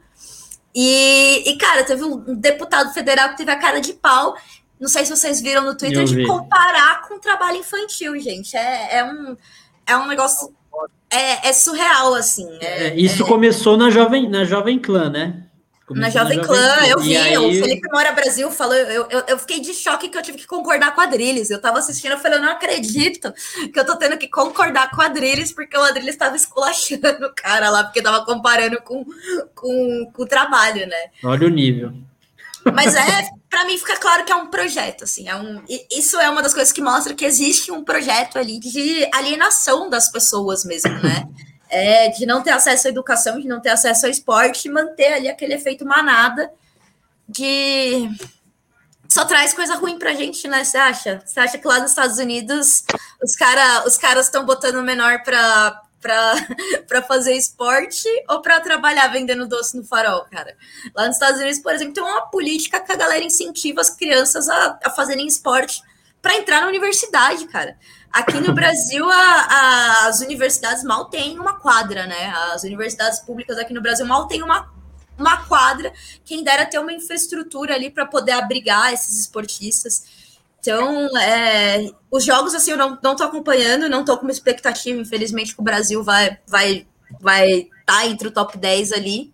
Mas eu, eu adoro, cara, adoro ver os jogos. Quando foi aqui no Brasil, eu fui lá no Rio de Janeiro, fui assistir o vôlei lá no Rio de Janeiro, fui assistir foi mal perrengue e ficou ali o nosso legado largado da Copa. Largado da Copa, não, né? Largado da Olimpíada aqui no Brasil também. Que hoje em dia o, a galera, o Parque Olímpico lá no Rio, a galera tá, tava fechado, né? Até o, antes da pandemia ele já tava fechado, porque não tem investimento, não tem como ter aula, se abrir a galera não tem como pagar segurança, não tem como pagar nada. É um negócio muito louco. E cadê, cadê, por exemplo, uma das coisas que eu fiquei pensando, né? O skate eu já estava imaginando que ia bombar. E aí a gente não estava vendo cadê os patrocínios, cadê a iniciativa privada, a mão livre do mercado, é, botando dinheiro no skate, no, no skate brasileiro, sendo que tem um potencial mercadológico, principalmente ali na juventude, muito forte. E quem está patrocinando, no fim das contas, é a Caixa Econômica, né? O Banco do Brasil, ele é o, é o Estado que está patrocinando. Pois é. é. Saiu uma matéria agora à tarde falando que depois da, da Olimpíada, né, depois da vitória ontem da, da Raíssa, a Netshoes aumentou 30% a venda de skate. Então, olha o potencial que isso tem, né? Tipo, a primeira Olimpíada, uma menina de 13 anos ganhando aí, e aí você já vê um aumento direto na questão de vendas do esporte. Também eu vi umas, umas pessoas colocando no, no Twitter que a procura por aulas também, né, para aprender aí a introduzir no skate, também aumentou. E aí a gente vê que a gente tem potencial, só que a gente não, não vai, né? Não tem investimento, não tem a, aquele incentivo, né? Como a Tava estava falando. Eu imaginava que depois da Olimpíada ter sido sediada aqui no nosso país, os nossos atletas iam vir, claro, teve a pandemia, tudo, mas ia vir com mais, mais né, força e tal, mas parece que não, enfim, né? E a questão do incentivo, eu tava lembrando agora que eu sempre gostei muito de futebol, sempre joguei na escola. E eu fui para a universidade, eu queria muito também continuar treinando, ir para jogar fora. E na quadra da minha universidade, se você caísse, você deixava metade da sala assim do joelho, porque era terrível, a gente tinha que alugar quadra, jogar fora, sabe, tal. E realmente não tem incentivo nenhum do esporte, é e aí, mesmo não tendo incentivo, você consegue ter uns destaques como Raíssa, como Kelvin, como a seleção de vôlei, como as meninas de futsal, do futebol, né, e tal. Mesmo sem incentivo, a gente ainda, ainda tá aí. Imagina se tivesse, né? Pessoal, eu só avisando aqui, se vocês quiserem fazer perguntas aí, pode ir fazendo, pode ir fazendo aí no chat, que conforme for o andamento aí do, do episódio, a gente vai mandando aqui, divulgando aqui, ou então a gente, se for uma pergunta que não for muito a ver com o tema, a gente vai falando aqui para a gente divulga aqui no finalzinho do, do, do da live, tá?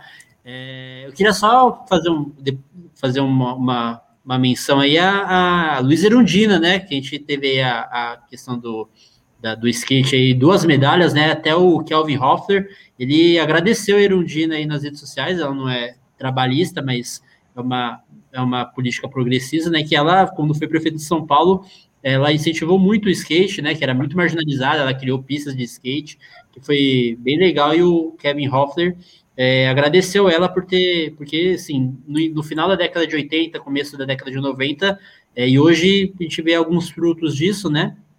Com, com o skate na olímpico e a gente tendo aí duas, duas medalhas olímpicas aqui no, no Brasil. É, Ricardo, você quer também destacar alguma coisa com relação às Olimpíadas, também a, a, a, de repente aí o skate, a fadinha, enfim? Bem, eu não estou acompanhando muito também essas Olimpíadas, me lembram muito a Copa de 2002, né? A gente quer acompanhar, mas é complicado por causa dos horários. Eu acompanho mais no fim de semana, mas ontem eu parei para acompanhar, mesmo ali desesperado, falei, que horas vai acabar isso, porque eu preciso acordar cedo amanhã mas valeu muito a pena. Né? Foi uma coisa emocionante. Assim. Meus olhos ficaram lá, foi muito legal ver uma menina de 13 anos num país que não tem tanto incentivo assim, chegar numa medalha de prata. Foi muito bacana. Hoje de manhã também acompanhei aquela virada sensacional do, do vôlei masculino contra a Argentina. Foi muito legal também eu concordo com tudo que a Nicole e a Tabata falou. E essa questão do, da falta de investimento em esporte é acima do Brasil em tudo, né? Nos esportes não poderiam, não poderia ser diferente. A gente tem aqui no Brasil a gente tem potencial para quase tudo. E, e, nada é desenvolvido da forma como deveria, não tem incentivo que deveria. É uma coisa completamente absurda. Mas vamos levando, né? Às vezes, quando puxa, mesmo assim, um talento como a raiz. Espero que continue surgindo, espero que no futuro a gente consiga, chegando lá, a gente consiga mudar esse panorama. E também fazer um comentário. Eu, gostaria muito que a Karen Jones comentasse todos os esportes com a TV, entendendo ou não. É, é muito legal ela comentando, eu gostei muito. É, no, no, no, no início, quando a gente colocou aqui, uma das notícias era sobre ela, né? Falando que agora eu atualizei, mas falar algumas das notícias aqui na, nas notícias principais era sobre ela, né? Sobre a repercussão dos comentários dela que é, repercutiu bastante. Eu podia comentar futebol, vôlei, podia comentar tudo. Legal. Eu queria também eu queria também destacar aí a virada do. Você ia falar mais alguma coisa? Desculpa, não ouvi. Não, então eu queria comentar também a, também a virada do vôlei, também foi bem legal. É, o Brasil saiu perdendo aí de 2 sets a 0 e conseguiu virar. No, no, fez 2 a 1 e no momento no, no quarto set ainda começou perdendo, quase chegou a, a Argentina no, no, no, no, no, quarto set chegou a abrir uma, uma vantagem boa aí de uns seis pontos, mas o Brasil ainda conseguiu encostar e virar e terminar o, o, o quarto set, é, é, fechar o quarto set e, e, e, ganhou o set de desempate aí, ganhando a partida. É uma, é uma coisa que é meio curiosa, né? Pelo que a Tabata falou, no, no vôlei aí tem muito bolsonarista, né? Tem alguns, alguns atletas bolsonaristas, não são todos, né? A gente tem alguns aí que até fizeram uma piada no Twitter que o Lucão usa máscara para se diferenciar dos, dos atletas bolsonaristas. Mas é assim, é que, pelo que a Tabata falou, é curioso, porque assim, acredito que se eles não tivessem no esporte mais estruturado, né? Tão estruturado quanto o vôlei é hoje, que não, não precisa tanto de. Apesar de tudo, ainda tem muito investimento estatal ainda, né? Tem o patrocínio do, do, do, do vôlei é do Banco do Brasil. É, se eles não tivessem um esporte tão estruturado que não, não, não carecesse tanto assim do, do Estado, eles talvez eles não teriam essa, esse posicionamento que eles têm político, né? Que, que, que os atletas de outras modalidades sofrem tanto aí com, com os cortes de verbas, né? Que são educacional também, enfim. Mas é de se lamentar isso. Inclusive, não sei se o pessoal sabe, mas muitos atletas são é, oficiais do, das do Forças exército, Armadas, sim. eles sim. são das Forças Armadas para poder ter ali o, o Bolsa Atleta, né? Para poder ter um lugar para treinar, poder receber uma grana. Então, acho que é até um dos motivos que fazem ele, eles entrarem ali num ambiente mais, mais conservador, né? Mais de direita. Mas eles dependem do Estado, cara. Não tem ali a iniciativa, a iniciativa privada pondo dinheiro neles. É, uma outra coisa que eu queria comentar, duas coisas que eu queria comentar, já que a gente está falando de Olimpíada. Uma é outro esporte que vai entrar, tá estreando os esportes novos aí, três esportes novos na Olimpíada, né? Um deles é a escalada esportiva, que o, o Brasil, mano, tem uns nomes muito bons, tipo o Felipe Hu, que até ganhou aquele reality show lá do Netflix. E a galera, cara, o Brasil, cara, não classificou para escalada. Olha o tanto de montanha, de pedra, de lugar para escalar que tem nesse país aqui. Mas a gente não conseguiu classificar, cara. A gente não conseguiu se classificar para escalada. É, e isso é reflexo da da falta de investimento. E outra coisa, é, vocês estão acompanhando a questão do racismo lá dentro do Clube Pinheiros, na galera da, da ginástica olímpica? Sim, Queria tenho, ouvir um pouco tenho, opinião. Eu tenho um amigo que é amigo do, do menino, até fugiu o nome agora, que, que passou. O Ângelo, né? Ângelo Assunção, isso. Que ele sofreu muito com, com isso, né? Até o Arthur Nori, que foi um dos. Na verdade, o Arthur Nori não foi nem no, no, no Pinheiros, né? Foi na seleção mesmo, né?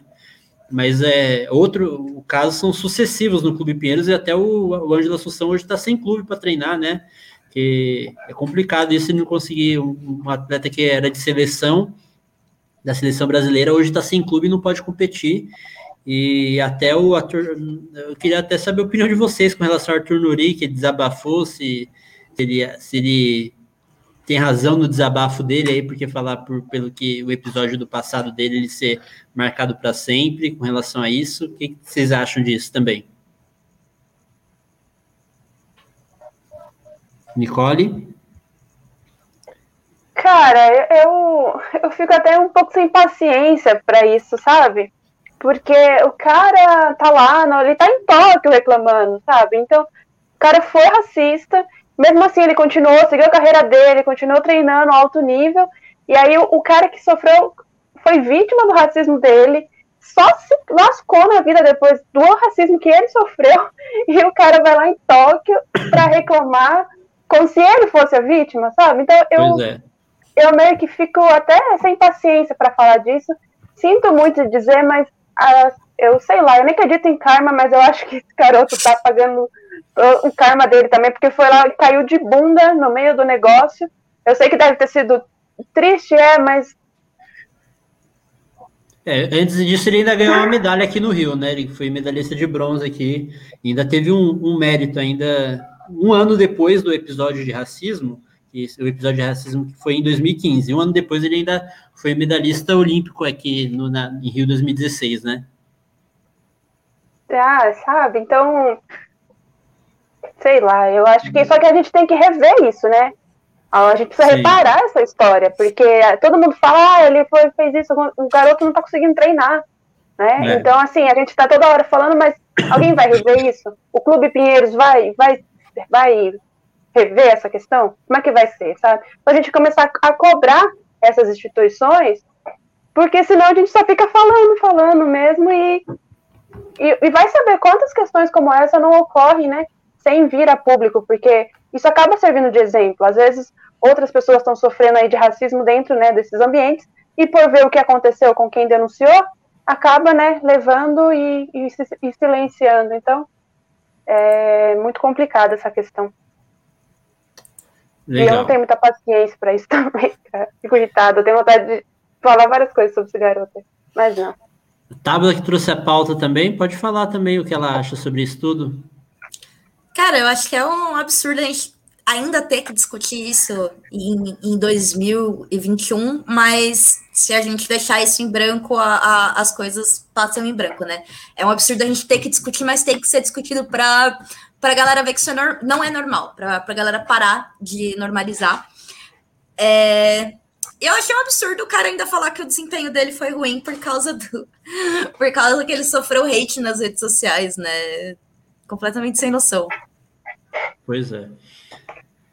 Mais alguma coisa sobre a Olimpíada? Ou a gente pode Eu virar... queria falar uma outra pode coisa falar, sobre a Olimpíada. o como a gente caiu também na questão do vôlei, que é um esporte que a gente, assim, o Brasil sempre foi vanguarda, a gente sempre tinha os atletas de ponta. E quem foi esse jogo hoje contra a Argentina, gente? A gente nunca, nunca passou por isso com a Argentina, sabe? Que é uma seleção de nível muito inferior ao nosso. E sofrendo, por alguns momentos ali eu achei que não ia, não ia, sabe? Abriram uma vantagem gigante e a Argentina metendo pressão, o Brasil errando fundamento, e eu o que está acontecendo, sabe? O nosso maior esporte nas Olimpíadas, aquela certeza de medalha, estava melindrando ali. Então, é, a gente já não vinha muito bem né, nas Olimpíadas e parece que estamos piorando. Acho que a gente vai ter que começar a colocar o esporte aí no centro das questões também, discutir mais sobre, sobre o nosso esporte e nosso país, hein? Porque até o vôlei a gente estava melindrando. Eu, eu acho que o vôlei não é tanto, não, sabe por quê? Porque assim, na última, na última Olimpíada mesmo, o, o vôlei na fase classificatória deu uma complicada, até na fase de classificação ele perdeu, chegou a perder um jogo, se não me engano, foi para a França, e acabou levando a medalha de ouro no final, né? Então eu acho assim, acho que é não é, não é esse, esse jogo difícil contra a Argentina, que apesar da Argentina nos últimos anos ser freguês do Brasil, é, ela tem uma certa tradição no vôlei também, né? Já, já foi medalhista olímpica também, mas eu acho que não é, com relação ao vôlei em si, não é muito a preocupação. Agora, com os demais esportes, é, depois da, da, das, das Olimpíadas de 2016, que a gente esperava ter um legado de investimento no esporte, que não, não, não aconteceu. Pelo próprio Tabata falou que um esporte aí que, que novo que poderia a gente ter, ter classificado alguns participantes, né? Não, não aconteceu. Mas com relação ao vôlei, eu acho que não é o caso. O vôlei é um, é um esporte que é muito estruturado aqui no Brasil, tem muito patrocínio de empresa privada, tem uma liga forte, tem jogadores jogando fora do país. Eu não acho, não acho que é o caso de problema estrutural e problema de investimento, não. Não, o meu caso foi questão técnica mesmo. Eles estavam é. jogando mal. Jogou mal contra a Tunísia, é. jogou mal contra a Argentina. Não é nem a questão de, de investimento financeiro, é a questão de formação de é. atleta, é. né? Tá errando o fundamento, tá, tá, jogando mal. Foi Muito um jogo terrível na cabeça. É, pois é, sei lá, acho que tá, tá, afetando, tá, tá afetando o intelecto ali, né, talvez. Mais alguma coisa da Olimpíada? A gente pode gerar a pauta. Por mim, não. Beleza, eu vou, eu vou aqui. Agora eu quero que vocês comentem esse vídeo aqui. Não vou nem, não vou nem antecipar para vocês já falar, fazer um, um, um, react aqui, como costumam, costumam falar, né? Vamos ver aqui. Peraí. Ah. Até beber uma água aqui. É.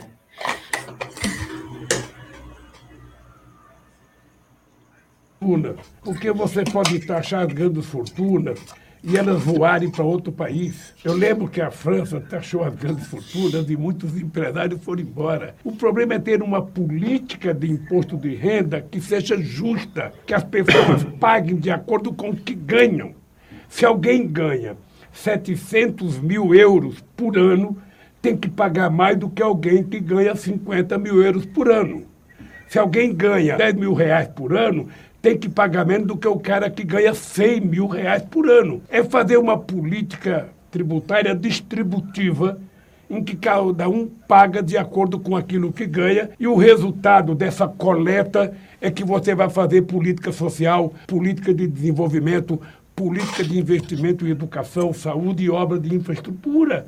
O mundo inteiro é assim.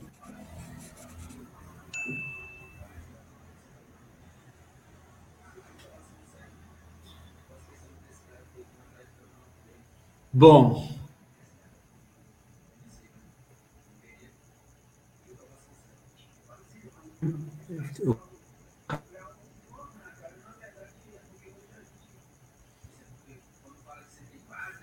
É o herói da esquerda.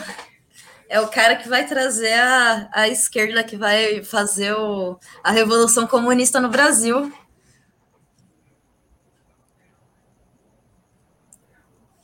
Não, e o mais engraçado é que o cara ficou 14 anos e ele tinha né, a caneta ali na mão e ele não pensou né, em fazer isso. Ele não, não pensava nesse assunto. Agora, milagrosamente, ele vai vir e vai resolver esse problema trazendo uma tributação justa. Né? Mas sem taxar grandes fortunas, porque sem senão taxar, tá vai embora. senão ele não é nem eleito, né? Se ele começar a falar sobre isso. Que aí o, o próprio financiamento dele vai ser a fuga. É o nosso, nosso cartomante com Alzheimer. Né? É como o Ciro fala, né? Ele vai, vai passar. Vai falar, ele fala sobre isso porque a esquerda fala, mas ele vai passar a vergonha, talvez, do Guedes propor taxação sobre lucros e dividendos, por exemplo, e ele não, né? Isso para a esquerda vai ser uma vergonha do tamanho do mundo, né? Liberal é, propor uma pauta tributária mais progressiva do que a dele. Enfim, é aquela coisa é, que a Nicole falou, né? 14 anos ali não fez.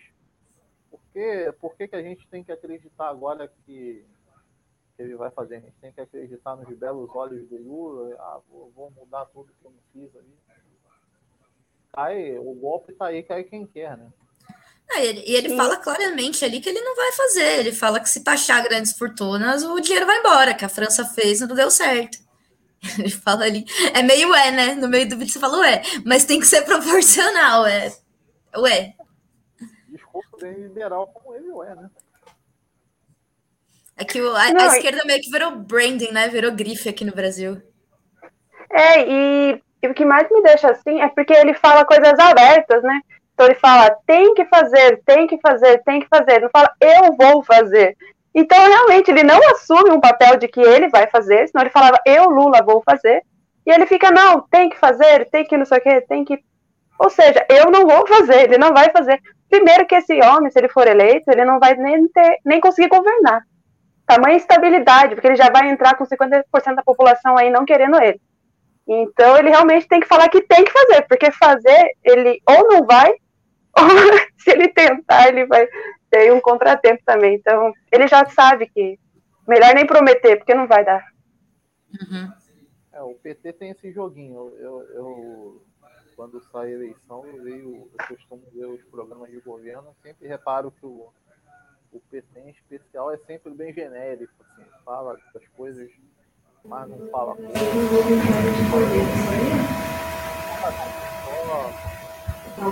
Peraí. aberto para fazer tudo. É o, ou ele está falando no futuro, alguém tem que fazer, né? Nunca ele assume, ou ele fala, eu já fiz. ele nunca fala, eu vou fazer, ele não, não assume mais compromisso, né?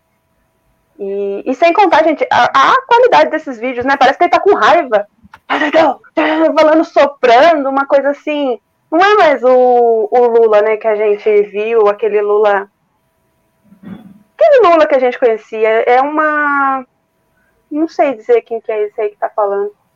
Não tem paixão mais, né? Não tem. Parece que ele tá sempre com raiva. É, o Lula se, se, seria muito bonito que ele falou se ele já se o PT não tivesse 14 anos no poder e não tivesse movido uma palha para fazer isso que ele está falando, né? Seria muito bonito isso, mas enfim. É, vou deixar aqui uns comentários aqui, exibir aqui o, um comentário do João De Luca. O cinismo do Lula é do tamanho do ego dele. Concordo, viu? Concordo.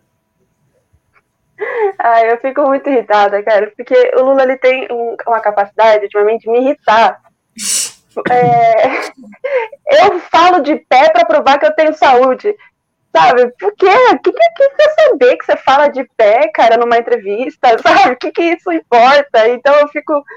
Não sei, ele tá me despertando uma coisa ultimamente. Ele é o único que não quer um segundo turno Ciro e Lula, né? Esse aí é o maior pesadelo dele, é, é pegar o Ciro no segundo turno. Pois é. É, é o desespero dele. Que daí vai ter que discutir o projeto, né? Que daí não vai poder falar tem que fazer. Ele não é, vai em debate, vai fazer? Lula também não vai. Lula é também não vai em debate. Porque, porque ele não vai ter que trabalhar com a rejeição né, do Bolsonaro, né? Que aí vai. Que Lula e Bolsonaro é, é, é a escolha entre o tiro no braço e o tiro na cabeça, né? Pra... Obviamente o tiro na cabeça é o Bolsonaro, né? Mas enfim. Aí não é... tem o, o nós é... contra eles, né? É, e aí ele vai ter que porque assim, o Bolsonaro fica naquela discussão fraca, né? Sem rasa, sem nada, sem um vai falar do fascismo, ah, eu sou a democracia, você é o fascismo, e o outro vai falar assim, eu, você é corrupto, você é falar, tudo bem que agora o Bolsonaro também não tem muito o que falar de corrupção, né? Mas é, na, na, no clã dele lá, ele é honesto, não sei, não sei de onde essa, essa galera tira isso. Aí fica nessa aí, que, querendo ou não, é, o, o, Lula ele produziu esse descrédito na política, né? A forma como ele conduziu o governo dele, a condução política que ele teve no governo dele, e, e ele também fez isso na, na, na sucessão dele com a, com a Dilma, é, criou um descrédito muito grande na política, porque infestou o governo de gente sem, com pouco escrúpulo, né, para não dizer ladrão. É, e aí a população meio que, que perdeu a, a, credibilidade que já não era muita, né? Já perdeu a credibilidade total na política e foi aí que o foi nessa nesse vácuo aí que o Bolsonaro com a antipolítica surfou, né? Complexo, né? Eu acho que nenhum dos dois vão para debate ano que vem, nem os, o, nem os, o, nem o Bolsonaro nem o Lula vão participar dos é, debates. os, os, dois dois são, os, dois já são reincidentes, né? O, uhum. o, o Lula no, no, contra o Alckmin ele não foi nos debates do primeiro turno, né? Uhum. Aí no, no segundo ele foi que o formato era mais agradável a ele. Aqui mais um comentário aqui. Lula é o verdadeiro lobo em pele de cordeiro. É. Não é nada, ele nem usa pele de cordeiro. pois é. Bom, é... tem mais alguma, algum assunto, porque mais alguma, alguma coisa para argumentar com relação a esse assunto? Bom, então eu vou encaminhando para o final. É... Nicole, você tem alguma, alguma pergunta para ir já se despedindo da, da Tabata? Você pode emendar sua pergunta aí para com, com, seu, com as suas considerações finais e se despedir aí com a nossa convidada mais que especial. Bom, a minha pergunta é se ela pretende ainda continuar na política ou se agora é só Tabata Ganga empresária. E, e é isso, gente. Obrigada pela conversa. Uma boa noite a todos. Se cuidem. Bom, gente, a política está no dia a dia, né? Está em tudo que a gente faz. É, não pretendo vir candidata na próxima eleição, mas vou, vou trabalhar nas campanhas. Meu foco, na real, meu foco total ano que vem é na campanha do Ciro. Então, esse é um dos motivos que eu não pretendo vir candidata, porque eu quero focar 100% ali numa construção da campanha do Ciro. E estou conversando aí, na real, com uma galera provavelmente eu vou montar meio que um, uma mentoria para a galera que quer vir candidato para federal e para estadual aqui no estado de São Paulo, construir ali, construir algumas candidaturas, principalmente nesse eixo no eixo tecnológico industrial que tem aqui no, no estado, né? Então eu tô, eu, por enquanto eu tô mais no, no backstage, mas daqui uns quatro anos aí, quem sabe, a gente volta a conversar. Legal. Ricardo, você também pode fazer sua última pergunta e já emendando aí com a, com a sua despedida e suas considerações finais. Boa noite a todos, saudações trabalhistas. Muito obrigado, Tabata, pela presença, engrandecendo aqui nosso episódio do Foodstrad.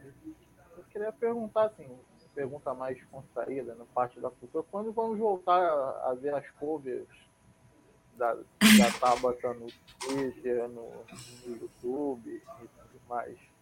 Abraço a todos. Ai, gente, eu tô querendo voltar, só que produzir conteúdo para internet é, é uma profissão também, né? É um, é um trabalho ser produtor de conteúdo. Eu tô, tô me, me organizando ali, porque agora eu tô bem na fase de, de lançamento do nosso produto na empresa.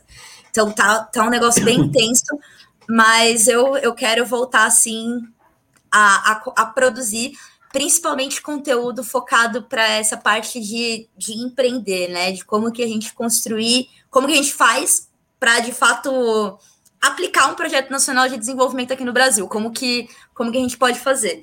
Então, estou me organizando para voltar. Eu pus um vídeo recentemente, eu pus um vídeo no meu YouTube, não é um cover, é uma música minha mesmo, depois vocês derem uma olhada lá, a música autoral.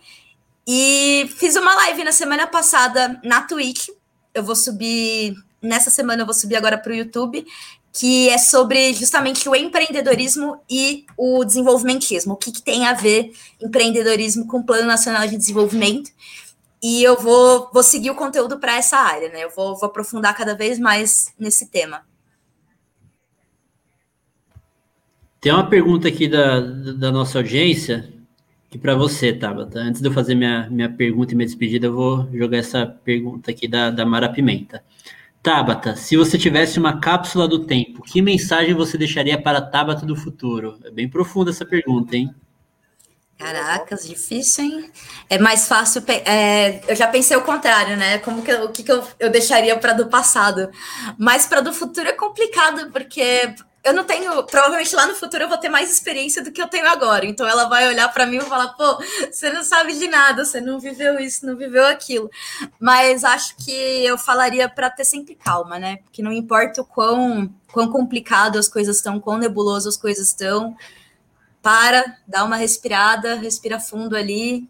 É, às vezes é sempre, é sempre bom dar um, uma pausa ali para pegar um fôlego e aí anda um passo para trás para andar três para frente. Então acho que eu deixaria sempre isso. Que calme. Legal. E assim, eu tenho uma pergunta também, mas antes de fazer uma pergunta, eu quero fazer um agradecimento duplo, que minha pergunta tem sentido com o meu agradecimento, Tabata. Meu primeiro agradecimento é por você ter aceitado o convite, ter participado.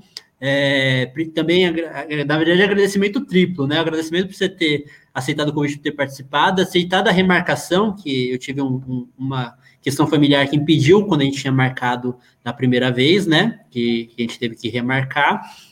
O agradecimento também é por você ser uma das inspiradoras do Futrab, uma das, né? Que a gente teve alguma. um dia a gente conta a história da, das inspirações do Futrab, porque é, através do trabalhismo digital, né? Que eu fazia parte lá como aluno da Tabata, no trabalhismo digital, que é ela estimula é, a gerar conteúdo através da internet, não necessariamente um canal, né, mas com, com, a, com a criação de sites, enfim, que ela estimula as pessoas a se engajarem a, a produzir conteúdo para espalhar a mensagem do trabalhismo na internet. E você foi uma das inspiradoras a, a, do, do Futrab, né? A gente pode mencionar o próprio Ricardo também, com, que, que deu a temática do futebol através do grupo que ele tinha no, no, no, no WhatsApp do, dos torcedores trabalhistas e também as meninas do Hora Francamente, né? A Thaís e a Diana, que elas têm um podcast. Então, juntou tudo isso, a inspiração para produzir conteúdo, a questão do futebol que eu gosto, o Ricardo também gosta e, e foi a minha, minha inspiração numa, num dos temas. E o, e o formato, que é da, das meninas do Hora Francamente, juntou a inspiração do Futetrab. Eu queria saber, depois desse agradecimento, eu queria saber de você que pé está o trabalho digital, se você tá, tá, mantém, se está pausado, se vai voltar, enfim, como que está é, a questão do trabalho digital. Que é, um, é assim, uma ferramenta que é muito legal para engajar a galera, para engajar para as pessoas que querem produzir conteúdo, querem, enfim. Bom, perfeito. Eu que agradeço, né? De tudo, eu agradeço o convite de vocês. Eu acompanho todos vocês no Twitter, adoro. Desde a época lá de antes da campanha, a gente já se relaciona bastante.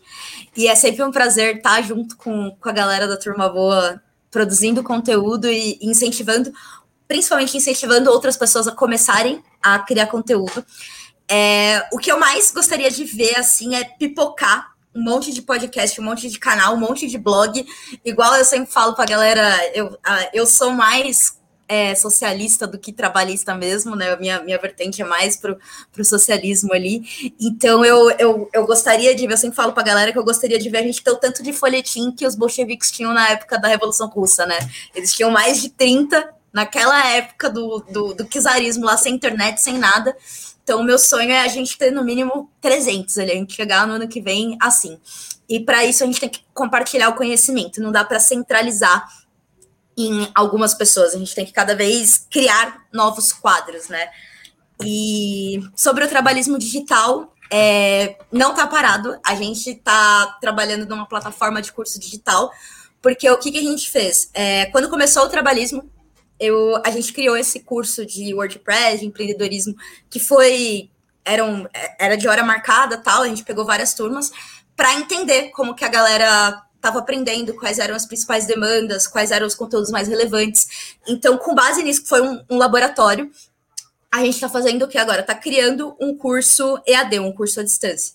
Então, o trabalhismo digital, é, eu não estou conseguindo me dedicar 100% para isso, principalmente por causa do meu trabalho. É, a galera é tudo voluntário, né? Mas ele vai voltar em breve. A gente vai lançar essa plataforma daqui um ou dois meses, mais ou menos. A gente vai lançar essa plataforma de, de aulas, né? Para a galera poder poder aprender. E aí, a partir do momento que a galera, que a gente nivela, né? Que a galera aprende o básico, então aí a gente vai crescendo e consegue ter uma rede maior de colaboradores. Legal. Bom, é, então mais uma vez te agradecer aqui, Tabata. E se você quiser deixar alguma mensagem, alguma, um recado, suas redes sociais, alguma coisa que você queira divulgar aí, o espaço é seu, pode ficar à vontade. Bom, pessoal, é isso. Foi muito bacana. Eu tava nervosa, porque, como eu falei, eu sou noob de futebol, eu só entendo mesmo do, do PES, e mesmo assim eu sou ruim. é um dos jogos que eu sou melhor. É... Foi muito bacana o papo. E eu peço para vocês me seguirem lá nas minhas redes sociais, para estar tá sempre acompanhando, principalmente o Twitter, que é a rede social que eu uso mais. E se, sigam também a galera aqui do Fute Trabalhista, que surjam mais canais com a proposta de difundir o trabalhismo, principalmente entre a galera, porque é assim que a gente vai conseguir furar as bolhas, né? Dessa forma, quanto mais conteúdo nichado a gente produzir, mais pessoas a gente vai conseguir levar a nossa informação. Legal. E é essa a ideia também do Futitrab, né? Trazer um, um, conteúdo mais irreverente, né? Que às vezes a política é muito um assunto muito sério, né? A gente dar uma aliviada com o futebol, trazer uma galera que curte futebol também para ouvir nossa mensagem. Essa é a ideia do, do, do, podcast e do canal. Bom, então te agradecendo, Tabata, por, por ter aceitado o convite, por ter participado, por ter abrilhantado esse, o nono episódio do Futetrab, e agradecendo todo mundo que assistiu aqui ao vivo, a você que porventura está assistindo é, a gravação, tanto aqui no YouTube quanto no, nas plataformas de áudio, que em breve é, a gente vai colocar também nas plataformas de áudio esse episódio. Então, que vocês tenham, espero que vocês tenham gostado. Vocês, se vocês não se inscreveram em nosso canal, se inscreva, curta esse vídeo, é, compartilhe com, com seus amigos, é, nos siga nas redes sociais também, no Twitter e no Instagram, é. É, e logo, semana que vem tem mais um episódio. Espero que vocês tenham curtido, estejam curtindo o nosso nosso conteúdo e que vocês fiquem com Deus e até a próxima, viu? Até mais. Abraço, pessoal. Mais, mais, mais uma vez, muito obrigada. Até mais. Tchau, tchau. Até mais.